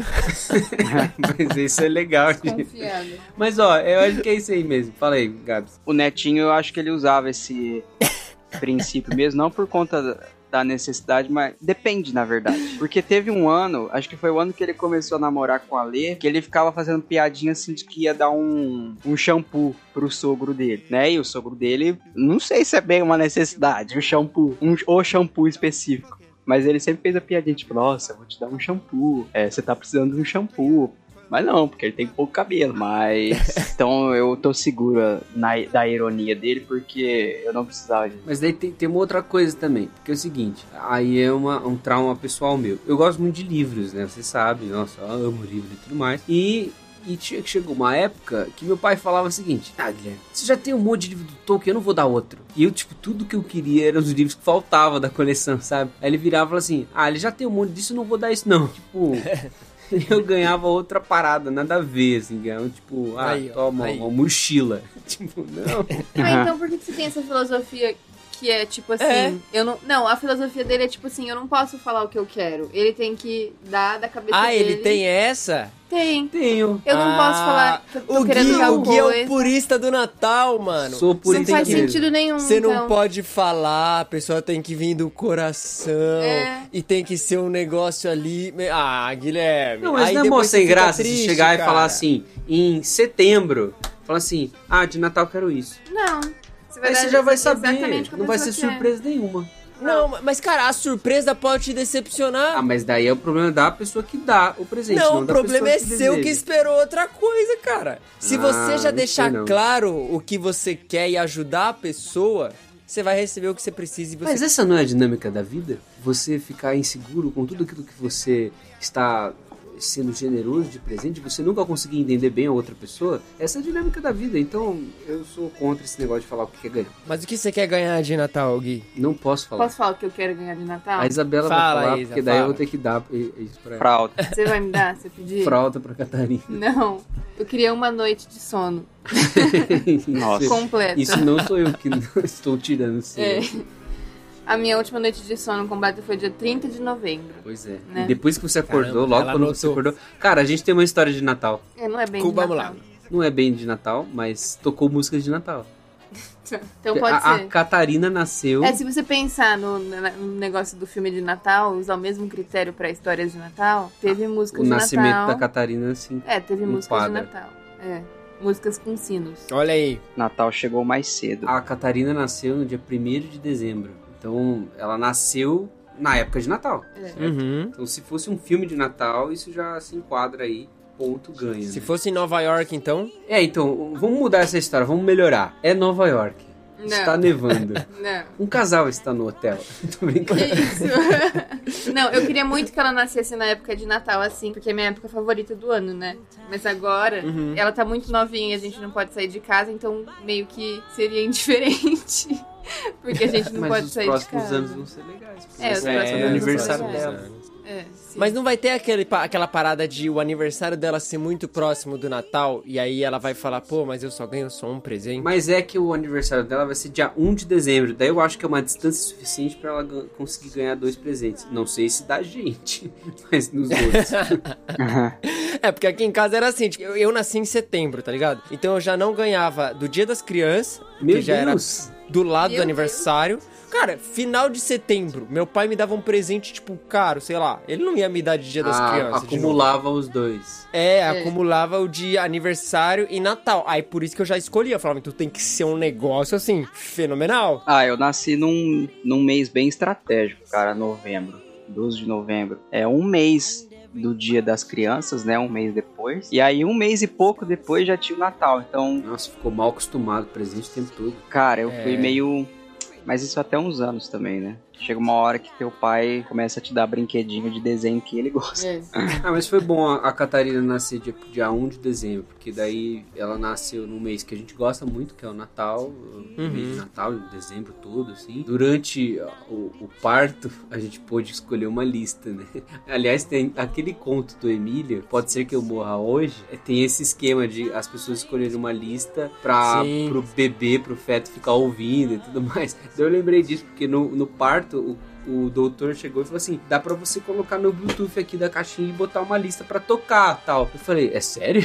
tipo, É que hoje tá na moda, né? A pessoa faz uma playlist pro parto. Só que a gente, primeiro, que não pensou em fazer, e segundo, que não deu não ter dado tempo também. não né? teria dado tempo. É. Aí, tipo, a primeira coisa que eu pensei, a Isabela tava lá gritando de dor. A primeira coisa que eu Ai, que pensei é, ué. Dois dilemas, né? A Isabela pensando, cara, eu tenho que terminar logo isso aqui. E o Gui, qual playlist que eu irei colocar? Então, eu fiquei pensando com os meus botões. Aí a primeira coisa que eu falei, ah, vou botar a playlist de Natal aqui. Eu coloquei aquela Natal do Projeto Sola, que tem só música de Natal, assim, sabe? E aí ficou tocando. Então a Catarina nasceu ao som de músicas natalinas. Ela é uma pessoa natalina. Olha aí. Foi concebida ao som. Celine Isso eu Dion. já não sei. De Mariah Carey. Mariah Carey. Não, de Drummer Boy, vai.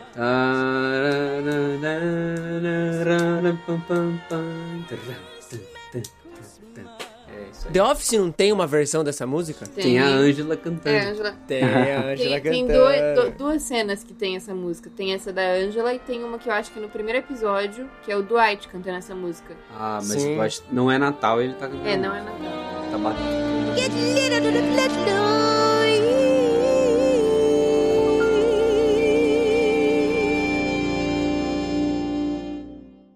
Went to the store, sat on Santa's lap, asked him to bring my friends all kinds of crap. Said all you need is to write them a song. Now you haven't heard it yet, so don't try to sing along. Oh, don't sing along.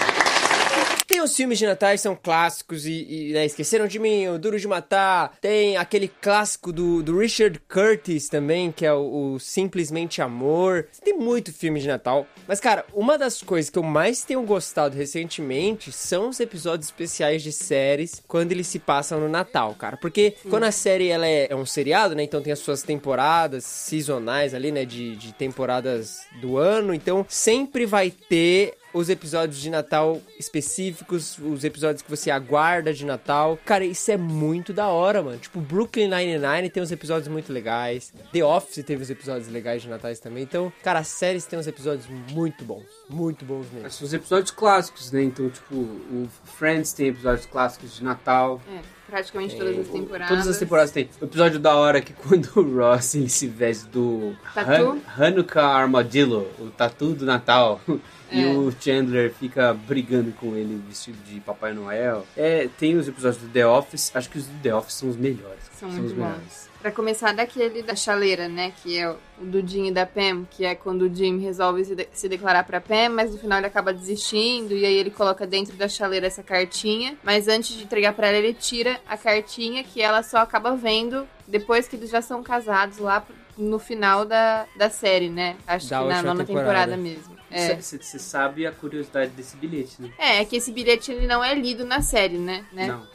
Não é lido, ninguém ela sabe o que, que tá lê escrito. a Jenna Fisher, que é a personagem que faz a Pam, ela tem a, a cena dela É, a lendo cena é, é- o é bilhete. ela lendo e a Só que ela não dela. tinha lido a- o bilhete. E é um bilhete real do John Krasinski pra ela.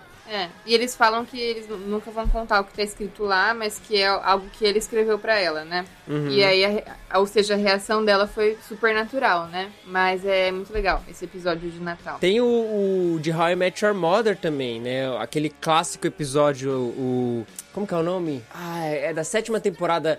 É a Sinfonia da Iluminação, uma parada assim que o Ted ilumina o apartamento dele Ah, sim. inteiro pra Robin, sabe? Putz, Nossa. É, que é aquela um- música. É Highway to Hell, a música? É, é, tocando no fundo, né? É. É muito bom. É um episódio que ela tá super chateada porque ela não pode ter filhos, né? E ele nem sabe o que, que é, mas ele, Ele tenta, tenta animar ela, ela. né? É. Nossa, é muito bom esse episódio, cara.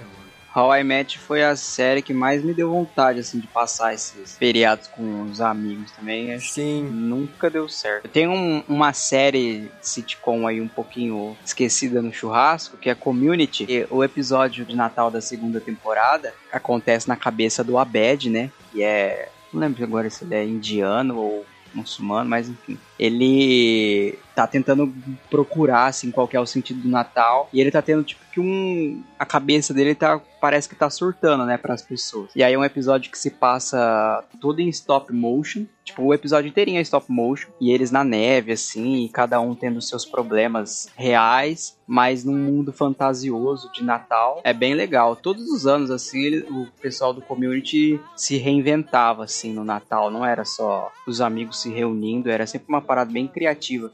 Tinha os episódios musicais de Natal com o Donald Glover, era bem legal, mas esse em especial, assim, do stop motion é um que eu gosto muito, tipo, bem comum pra uma sitcom. Community é bom, pessoal.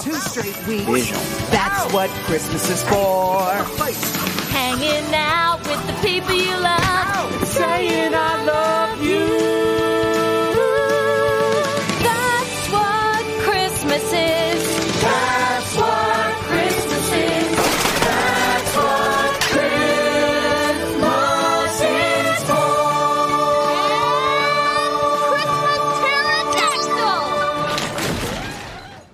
Gilmore Girls também tem uns episódios de Natal muito bons. Ô, série tem muito, cara. Tem muita coisinha de Natal. Natal é muito. Nossa, mano. E tem a série de Natal agora, né? Que é o Hawkeye, obra de arte. Obra de Nossa, arte. tá muito série boa. natalina. Muito top. boa. Muito boa. Não, Vai a gente ter um episódio falar... contemporâneo É. dessa série.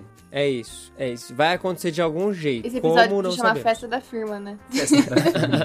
Eu lembro que tinha umas, umas histórias de HQ de Natal, assim. Eu lembro que eu já li uma do Super-Homem. Tinha uma do Homem-Aranha que eu tô tentando achar aqui, não, não acho. Se não me engano, era uma. Quando era o Todd McFarlane que, que desenhava. É, eu lembro aí. de um. Eu lembro até de um painel que é ele erguendo um túmulo assim. Cara, é ele na neve também. Isso. Tô tentando lembrar. É, algum rolê, tipo, ele e a Mary Jane, o Peter Parker e a Mary Jane são, tipo, despejados, alguma coisa assim. É. E aí eu não lembro mais nada, cara. Eu lembro que tem alguns contos de Natal, assim, tipo, na Marvel, vira e mexe tinha histórias de Natal, ambientando-se no Natal, né? E claro, tem os filmes do Batman. Batman e Batman o Retorno.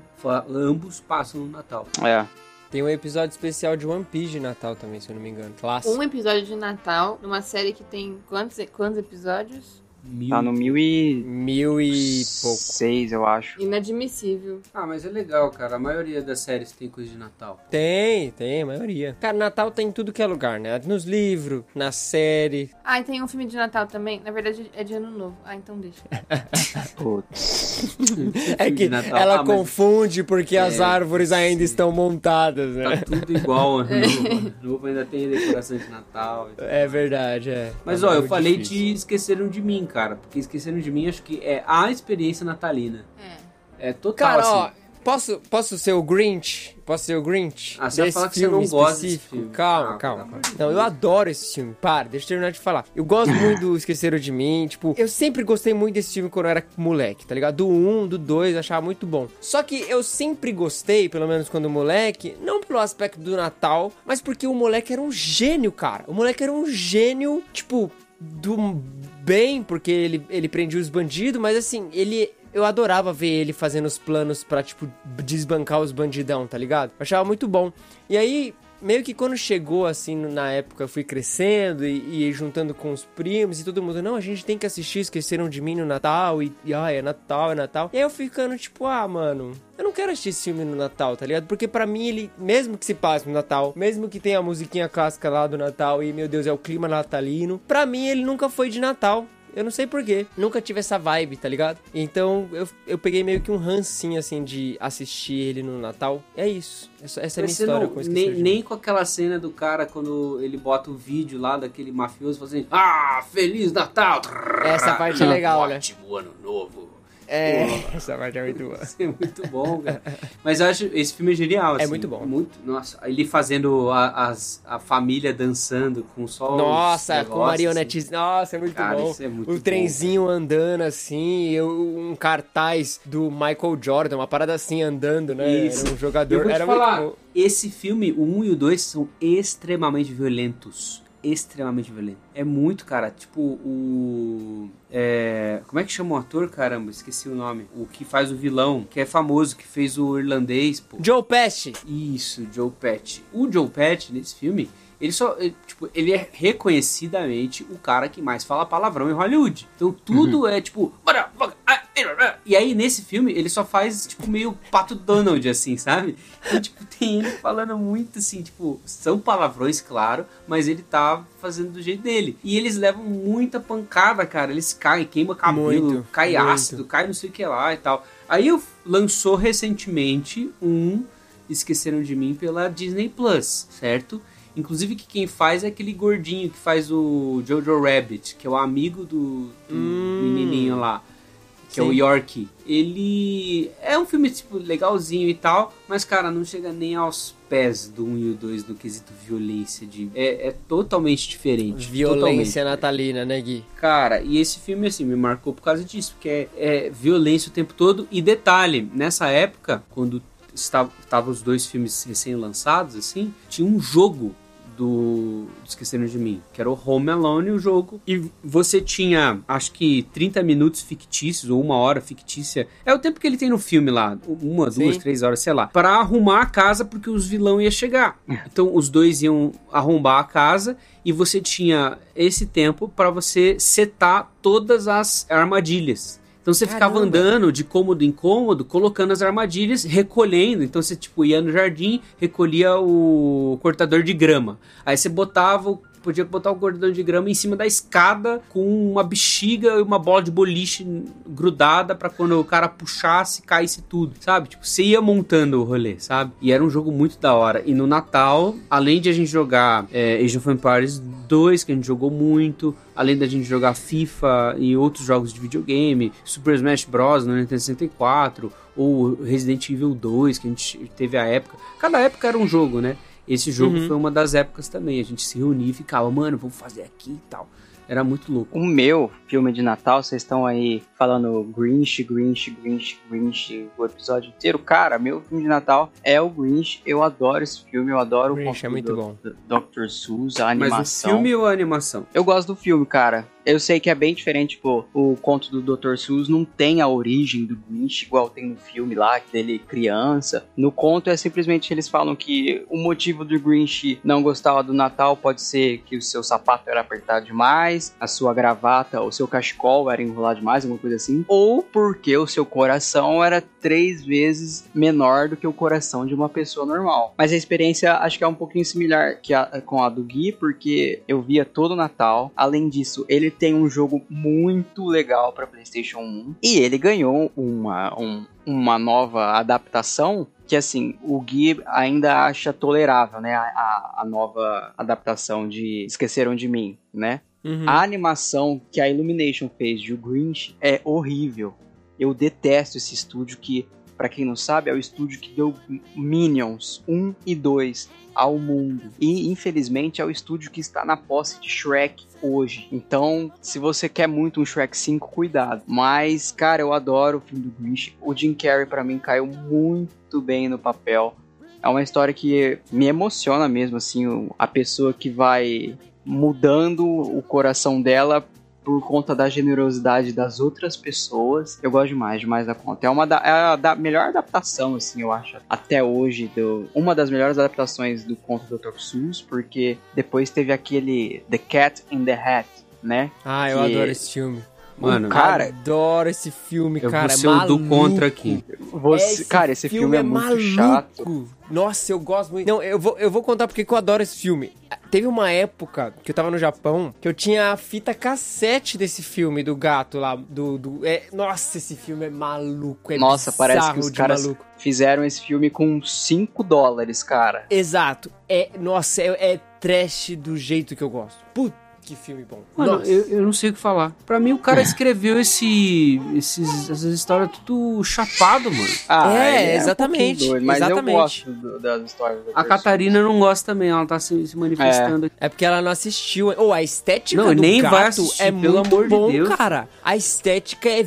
Nossa, que filme bom. Cara, Meu eu Deus. nunca revi The Meu Cat in the Hat, mas eu Deus. não lembro de ser bom assim, não. Pra mim era um Não, saco. é minha memória tá falando aqui, minha memória é de criança. Eu não cara, gosto memória de Dr. Seuss. Eu acho muito. Assim, o único, a única coisa que eu gosto do Dr. Seuss é de fato o Grinch. As outras coisas, cara, eu acho muito forçado, muito maluquice por maluquice, assim. Ah, aí- eu nunca fui muito atrás de muitas outras coisas mesmo, não. Porque, de fato, é, o que eu gosto é o Grinch, mas. Mas e o Tem- famoso livro que também virou filme do Charles Dickens? Talvez um, é o mais conhecido, talvez, de Natal? É aquele dos fantasmas do Scrooge lá? É, pô, esse filme é legal, hein, cara? É. Eu gosto Você desse sabia filme. assim. que a animação. Tem uma animação nova, né? É isso? Que é, Nova? É meio. Não sei. Animação meio filme, sabe? Bem Não é realista. aquela com o Jim Carrey também? É o Jim Carrey que faz É ele. aquela animação meio tipo Expresso Polar. eu Isso, acho. exatamente. É antigo já esse filme. É que você falou recente, eu falei, pô, recente é ano passado. Cara, 2009 pra mim é ontem, mano. Então, é esse filme mesmo. Cara, esse filme tem umas, umas cenas medonhas, velho. É, Tem, meio bizarro tem. mesmo. O Scrooge é aquele cara que a gente tava comentando ontem. O cara que não gosta do Natal, o cara que fica, ah, gente, não sei porque vocês ficam se reunindo, e nananã. E, cara, é muito massa, assim, a ideia que o, o Dickens teve dessas assombrações que vem assombrar ele e tal, e que vem, tipo, meio que mostrar pra ele as coisas e mostrar que ele, na verdade, é tipo um, um- um escroto, porque o, o cara é escroto pra caramba. E é, é, é a mesma estrutura também, né? Do coração dele ir amolecendo, ir amolecendo, ir amolecendo. E aí a magia do Natal acontece, né? Eu acho que isso é, isso é muito clássico, assim, estrutura de filme de Natal. Eu acho que pra uma, um filme ser de Natal, além de todas essas características que a gente falou, tem que terminar com essa magia natalina, tá ligado?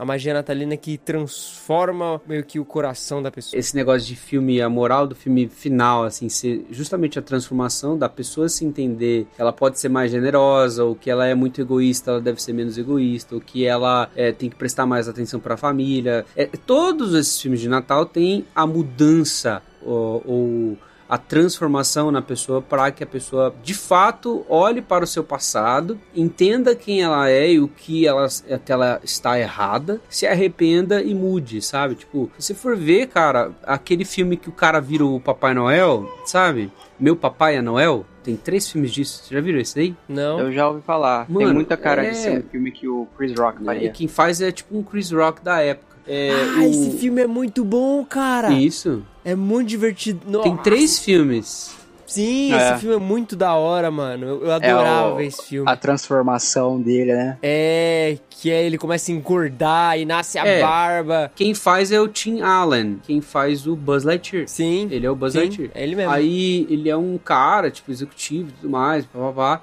E aí ele, ele acaba tendo que virar o, o Papai Noel. Porque ele, tem mata o Papai Noel. que- É uma parada assim, isso. É, Papai Noel tá na- no telhado dele, ele sai lá fora, ô, seu maluco, sei lá o que, desce daí. Aí o cara meio que cai, aí ele pega o casaco, acho que do Papai Noel, e põe nele mesmo. Uma Isso. parada assim. E aí ele, beleza, coloca, e do nada ele começa a engordar, o, a- o cabelo dele A barba cresce. A barba, é, mano, é muito bom, velho. Caraca, que saudade desse E filme, aí- eu vou muito assistir. É o filme de transformação clássico, porque ele tem que ter as responsabilidades do Papai Noel e isso obriga ele a mudar como pessoa também, porque ele é Sim. um cara babaca, como pai, como marido, como empresário, tipo, sabe? Tipo, isso vai o obrigando a, a mudar totalmente, sabe? Os filmes é, que tem um pouco disso também e que se passa numa época similar ao Natal é aquele, cara, é um dos filmes, não é um filme de Natal especificamente, mas é um filme que tem isso e se passa ali na época de Natal, que é A Volta do Capitão Gancho. Hook, A Volta do Capitão Gancho. Vocês lembram desse filme? Com Robert Robin Williams? Robert Williams, sim. E o, o Robin Williams é um Peter Pan velho, sabe?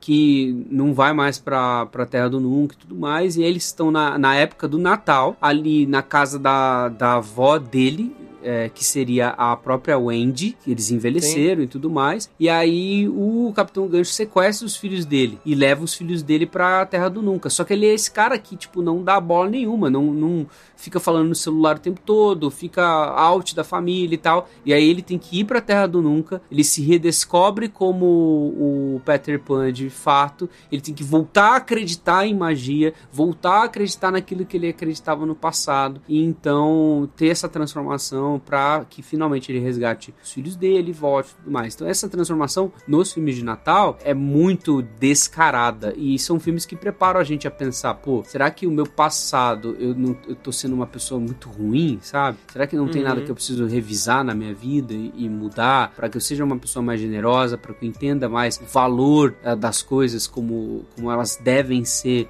valorizadas, etc. É sempre esse momento de reflexão, sabe? Ô Gui, aonde o, o Bruce Willis muda então? Ah, mas o Bruce Willis não precisa mudar. É isso aí, essa é a resposta. O Bruce Willis, ele, ele muda o, o resto. Você muda assistindo. O filme é tão bom no Natal que não é o protagonista que muda. Você sai melhor depois de assistir o filme. Você o milagre acontece em você. Caramba. Tem um filme de Natal que eu desprezo. É, é- são poucos, assim, mas tem um filme de Natal que eu desprezo com todas as minhas forças, que é aquele Um Duende em Nova York, que é com o Will Ferrell. Cara, que filme chato caramba. Todo canal que você passava assim na TV aberta era esse filme. Não consigo gostar, eu não tenho muita boa vontade com esse ator. Esse filme, tipo assim, ele parece que não tinha clima natalino pra mim. Ele era só um, um festival de baboseira num cenário natalino. Não consigo gostar. Não sei se vocês já viram, se vocês gostam. Eu nunca Mas nossa, Eu Agora- curto muito, é meio novo, assim, tipo, 2003, assim, eu já não tava mais vendo tantos filmes desse naipe de Natal, assim, sabe? Agora, um clássico de Natal é o filme de Jesus da Record, 4 horas de duração. Cala a que passa todo ano. Todo ano. É o filme do Jesus da Record. 4 a 5 horas ali de filme, toda vez. Cara, falando Esse em é o- filme mais religioso, assim, tipo, que trata do nascimento de Cristo, do próprio Natal mesmo, sabe? Tem um filme que a Isabela gostou e ela me mostrou e eu achei da hora, assim. Que é um filme da Netflix, eu acho, que é sobre. É, é um burrinho de Natal, a estrela do Natal, acho que chama. Vou procurar aqui. Vocês viram isso aí? Não. É uma animação, mano. E Não, é legal. Não vi, não. E é legal mesmo. Na verdade, é a Estrela de Belém. É um filme de 2017, tem na Netflix. E é um filme. Eu achei o plot maravilhoso, assim. E tem atores famosos. Tem o Zachary Levy, tem o Stephen Yeun. O plot é o seguinte: José e Maria vão ter Jesus, só que esse é um plot secundário no filme, assim, tipo, tá acontecendo isso, é a ambientação. O burro que os leva é o personagem principal. Legal. Entendeu? E aí é o burro com os amigos animais deles, lá tentando fazer a, a coisa dar certo, meio que participando da coisa, sabe? Então não é explicitamente os eventos relatados na Bíblia com os personagens que são relatados na Bíblia, é uma história fictícia que parte do ponto de vista de um animal que estava ali na cena, sabe? Eu achei Sim. da hora, velho. E é uma animaçãozinha legal. Pô, fica aí a dica. Tem aquele Fica também clássico da sessão da tarde, o Meu Herói de Brinquedo, do Arnold, Arnold Schwarzenegger. Schwarzenegger. Nossa, mano, eu adorava esse filme, cara. Era muito bom, era muito bom. Não sei, mano, se tem mais filme. Eu tô tentando lembrar aqui. Não me vem filme de Natal na cabeça. Esse filme é um filme do Tim Burton e ele é um filme tem um quê natalino e um quê de Halloween também, mas é o Estranho Mundo de Jack. Ah, clássico. Ó, eu nunca assisti. Cara, esse filme é legal, mano. Eu, Eu, gosto nunca demais. assisti, É cara. legal. Eu não sei porquê. Eu não. Tipo assim, sabe quando é aquele filme que se passa e você não vê? É esse. Todo mundo fala, todo mundo elogia. Só que, mano, simplesmente nunca parou na minha TV e eu nunca vi. Mas, pô, vou anotar então. Tem lá na Disney Plus. Tem um mundo dedicado a ele em Kingdom, Kingdom Hearts, que é Hearts. muito legal.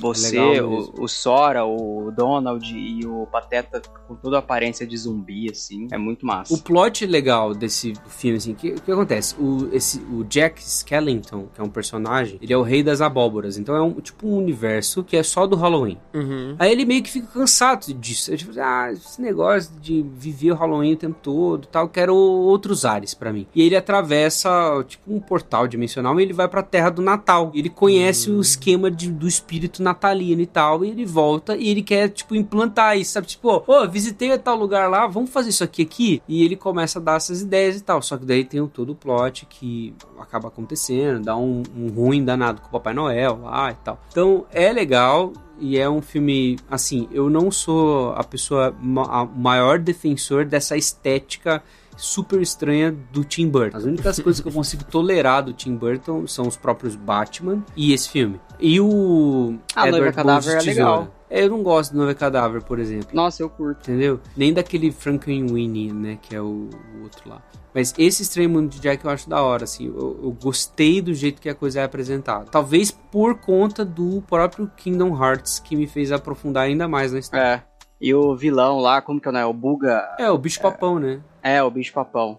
É muito legal também, eu gosto dele. Vou colocar na lista pra ver. Já viram aquele A Origem dos Guardiões? Putz, Já. Esse filme é Cara, muito bom, hein, cara? É um filme bom, Nossa, a animaçãozinha honesta, da hora. Gostosinho. sobre o Papai Noel. O Papai Noel é um esquema da hora de falar, porque tem muita gente que acha que assim, existe uma mitologia em volta do Papai Noel, né? Mas a real é que ele era um bispo, né? Tipo, um bispo Sim. da igreja. É, é a lenda dos Guardiões que tem. Vocês conhecem aquela banda, aquela banda, aquele cara que tem toca, canta sob o nome de Siri. Sim. É, tem, eu acho que é, ele faz a trilha sonora desse dos Legal. Guardiões. Ele tem muito, muita música natalina. Ele é um cara Isso, ele é cristão. É muito legal. A lenda dos Guardiões é o da coruja? Eu não lembro agora. É que tem o coelhinho da Páscoa, tem. Não, enfim. esse, então, esse é o Origem. A origem, é a dos, origem Guardiões. dos Guardiões, é verdade. A Lenda dos Guardiões é outro filme. É verdade. A or- Não, a Origem dos Guardiões é muito massa, que é o, é o Jack Frost, né, o molequinho do gelo, aí tem a Fada do Ah, Dente, tem o, sim. o É. Coelhão, tem o Papai Noel.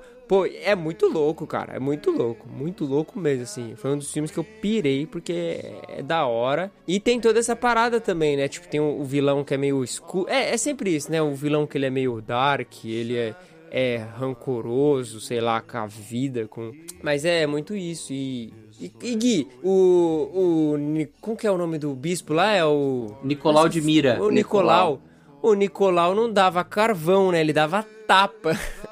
tipo, é, ele era um cara mais enfático, digamos Ele era assim. enfático. Ele chegou a brigar no, no concílio de Nicéia, Nicéia ou Constantinopla? É, foi- Num, num dos concílios. Inclusive, ele é, ele é da mesma época que Agostinho. sim. O Agostinho que escreveu Confissões, Santo Agostinho e tudo mais, escreveu um monte de livro da história da igreja e tudo mais. Ele, o Nicolau, ele era também um bispo. Ele era da. nasceu na Ásia Menor e tudo mais. E ele foi um bispo nessa cidade de Mira, tá? É uma cidade ali na região da Lícia. Fica. Sei lá, cara, tipo, numa posição na Ásia Menor, assim, sabe? E ele era um cara bem enérgico, assim, o que eu posso dizer dele. É engraçado que apesar dessa origem, as pessoas tem gente que ainda insiste em falar que a figura do Papai Noel é uma figura pagã e não sei que, né? É óbvio que é uma representação assim, só. É, óbvio que é um construto de marketing, sabe? Tem muita Ah, coisa com ali certeza. O envolvida. Papai Noel Coca-Cola, É, beleza. É, É óbvio mas que é. o lance do bom velhinho assim, cara, é Putz, é muito louco. É muito é louco. a origem pra Agora, quem conhece. Eu acho muito massa a representação do Papai Noel, assim, é- nos filmes é legal. Agora, não sei se vocês já chegaram a assistir aquela série Love, Death and Robots. Sim. Ah, eu vi a primeira temporada. Cara, a segunda temporada tem o episódio de Natal que é muito, muito bom. Muito bom, muito bom. Eu não vou falar nada, o Gui, o Gui É já bom sabe. você ver. É, é. É muito bom. Se você puder assistir, assiste na Netflix. É um episódiozinho de Natal. Porque ele é, ele é tenso, ele é de suspense e, e ele é surpreendente. Você termina ele e você fala: Caraca, o que que eu acabei de ver, assim? É uma representação do Papai Noel. Eu acho que eu nunca tinha visto nada nesse nível, mano. É muito da hora. Tem o Papai Noel na Marvel também, né? Tem. Ah, é? Tem. Vai ter o especial de, de Natal. Eu acho que ele é um mutante, se eu não me engano. Enfim, não lembro agora. Mas vai ter. Agora, em 2022 vai ter o especial de Natal Guardiões da Galáxia. Eu quero ver o Papai Noel do James Gunn, como que ele é. Nossa, legal. No Crônicas de Nárnia tem o Papai Noel também. Papai Noel dá os presentes lá pras crianças. Verdade, No Leão. Feiticeiro É. e Guarda-Roupa. Porque o, o dilema é, no Leão Feiticeiro e Guarda-Roupa, os castores vão falar assim, ó, aqui em Nárnia é sempre inverno, mas nunca é Natal. Verdade. Por causa da feiticeira branca. E aí o Natal vem como esse simbolismo aí, tipo de, pô, tá chegando um novo período, né? Isso, o Aslan tá Voltou o chegando, tá Natal, é. voltando e tal. Cara, isso é muito legal, essa representação que o Luiz É faz, massa. né, mano? É muito massa. Tem um texto muito bom sobre o Papai Noel, né? Ou São Nicolau e tal. Quem escreveu foi o Kevin DeYoung. Vai estar aí no link aí, você consegue ler. Se você tiver muita curiosidade pra ler mais sobre esse bispo aí que virou Papai Noel, tá lá, você pode ler. Vou mandar aqui pra vocês. Massa. Mas você sabe que tem o esquema da árvore de Natal também. Você já escutou a história? Não. Tem a ver com Lutero? Não, não, não, não. Lutero tem a, a famosa, né? Mas anterior, é anterior o lance do Lutero, velho. Caraca. Porque é o seguinte, tem uma história que é do século 6, 7, 8, alguma coisa assim. E é um, um cara que foi um missionário chamado Bonifácio. E o Bonifácio, ele era missionário nos povos celtas. Então ele foi pra uma comunidade celta, isso é meio lenda, meio história, tá? Então, Uhum. tipo, mano, é muito antigo, então não dá pra saber se é realmente verdade tudo isso, tá? E aí ele foi pra uma vila pagã, celta e tal, que os caras adoravam os deuses nórdicos, né? Então eles adoravam o deus do trovão, Thor, sabe? E tinha uma árvore num, perto do vilarejo que ele morava, né, nessa vila aí, que eles chamavam de Carvalho do Trovão. Isso é lá século 8, 723, segundo as histórias aí. E aí ele resolve, por conta dessa. toda, todo o paganismo ali na, na região celta, porque o que acontecia? Nesse carvalho de- do trovão aí, nessa, nessa árvore e tal, eles faziam sacrifício de crianças. Então tinha sacrifícios humanos, tal, sacrifícios deuses nórdicos e tudo mais. E aí o Bonifácio, tipo, bravo com isso, tipo, fala, mano, isso tem que acabar. O que ele vai? Ele resolve destruir o carvalho de Thor e acabar com toda essa galera que matava e tudo mais. Então, na véspera do Natal, diz a história, ele chegou justo no tempo que era pra impedir o sacrifício, que também acontecia mesmo na- meio que na mesma época. E aí ele meio que chegou e falou assim: não, peraí e tal, vou parar com esse negócio e tal. E aí o que acontece é que ele consegue destruir a árvore, diz a lenda, com um machado que seria usado pra pra matar uma criança. Então, tipo, ele espatifou um martelo que era usado nesse negócio e depois quebrou o carvalho do Thor e pegou esse carvalho, levou pra casa e enfeitou. Caramba! Caraca, Olha aí. Nunca, mas nunca tinha ouvido falar disso. eu também não. Que massa. Pegar meus filhos, sentar e falar assim: você vai ouvir a história da árvore de Natal agora, cara. É, pega aquele machado ali pro pai. É, ele foi dar, fica tipo, uma, uma nova tradição, uma nova tradição pra esse lance de você, por exemplo, que aqui não, porque a gente, tipo, beleza, não- a gente não tem muito pinheiro e essas coisas e tal, a gente meio que compra um de plástico mesmo, ou quando Uhum. muito um de verdade. Mas nos países do hemisfério norte, você tem essa tradição, né? Pô, vamos lá cortar um pinheiro e chega, derruba um pinheiro, derruba uma árvore e leva pra, pra casa. Essa é uma tradição que vem aí. Pode ser uma tradição popular, que deve ter mudado muito essa história, né, ao longo dos séculos e tudo mais, mas que vem aí nesse começo aí com o Bonifácio, um, um missionário nas terras celtas, saca? Sim. Massa.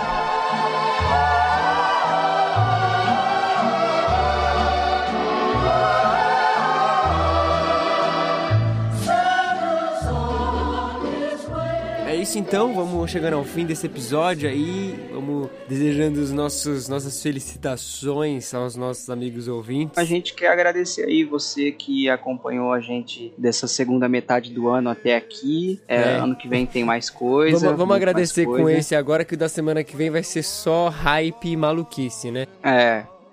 Ou decepção. É, mas é obrigado mesmo, isso mesmo. Feliz Natal aí pra vocês todos, pra família de vocês, pro nosso grupo Clube Contemporâneo do Telegram, que você que está ouvindo agora e não tá, perdeu agora só ano que vem. Só ano que vem. Sorry. Então preste atenção quando a gente anunciar, olha lá. Mas Feliz Natal pra vocês todos que nos ouvem e obrigado mesmo. Foi, foi bem da hora até aqui. Gente, a nossa casa, eu, Isabela e a bebezinha Catarina desejo a vocês um feliz Natal. Que é, que é a mesma motivação lá do São Nicolau, desse Bonifácio que saiu cortando uma árvore no meio de uma terra celta. É, continue nos nossos corações. Que o impulso que eles tiveram de propagar talvez aquilo que de melhor veio ao mundo, né? Que é o próprio Cristo, Jesus, que nasceu e se doou e foi generoso e trouxe a, a, a vida para ser partilhada, que isso possa continuar e que a gente possa se lembrar disso, que Natal é, possa ser uma época da gente rever as coisas que a gente fez, da gente olhar para trás e perceber o, quanto não fomos quem deveríamos ser e a partir dessa data, que talvez estejamos mais abertos para isso, né? A gente possa olhar para frente e lembrar dessas memórias que a gente tem, dessas toda, todas essas lembranças de infância que temos, das pessoas que deveríamos ter abraçado mais, das pessoas que deveríamos ter sorrido mais, das pessoas que deveríamos ter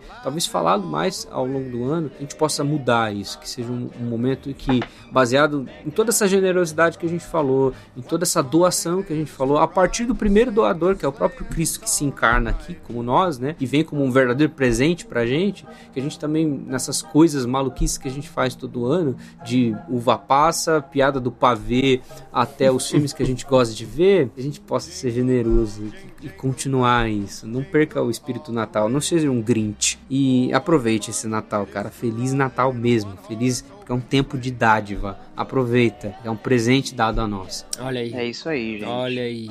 É isso, a gente tá muito agradecido a você, amigo ouvinte, que tem nos acompanhado aí, como o Gabs falou, nessa segunda parte do ano. Um Feliz Natal pra vocês, pra sua família, que nós venhamos realmente, como os meninos falou aí, a gente venha viver esse momento. Então é isso, tá bom? Feliz Natal, um beijo e um abraço da equipe contemporânea aí pra todos vocês. Merry Christmas.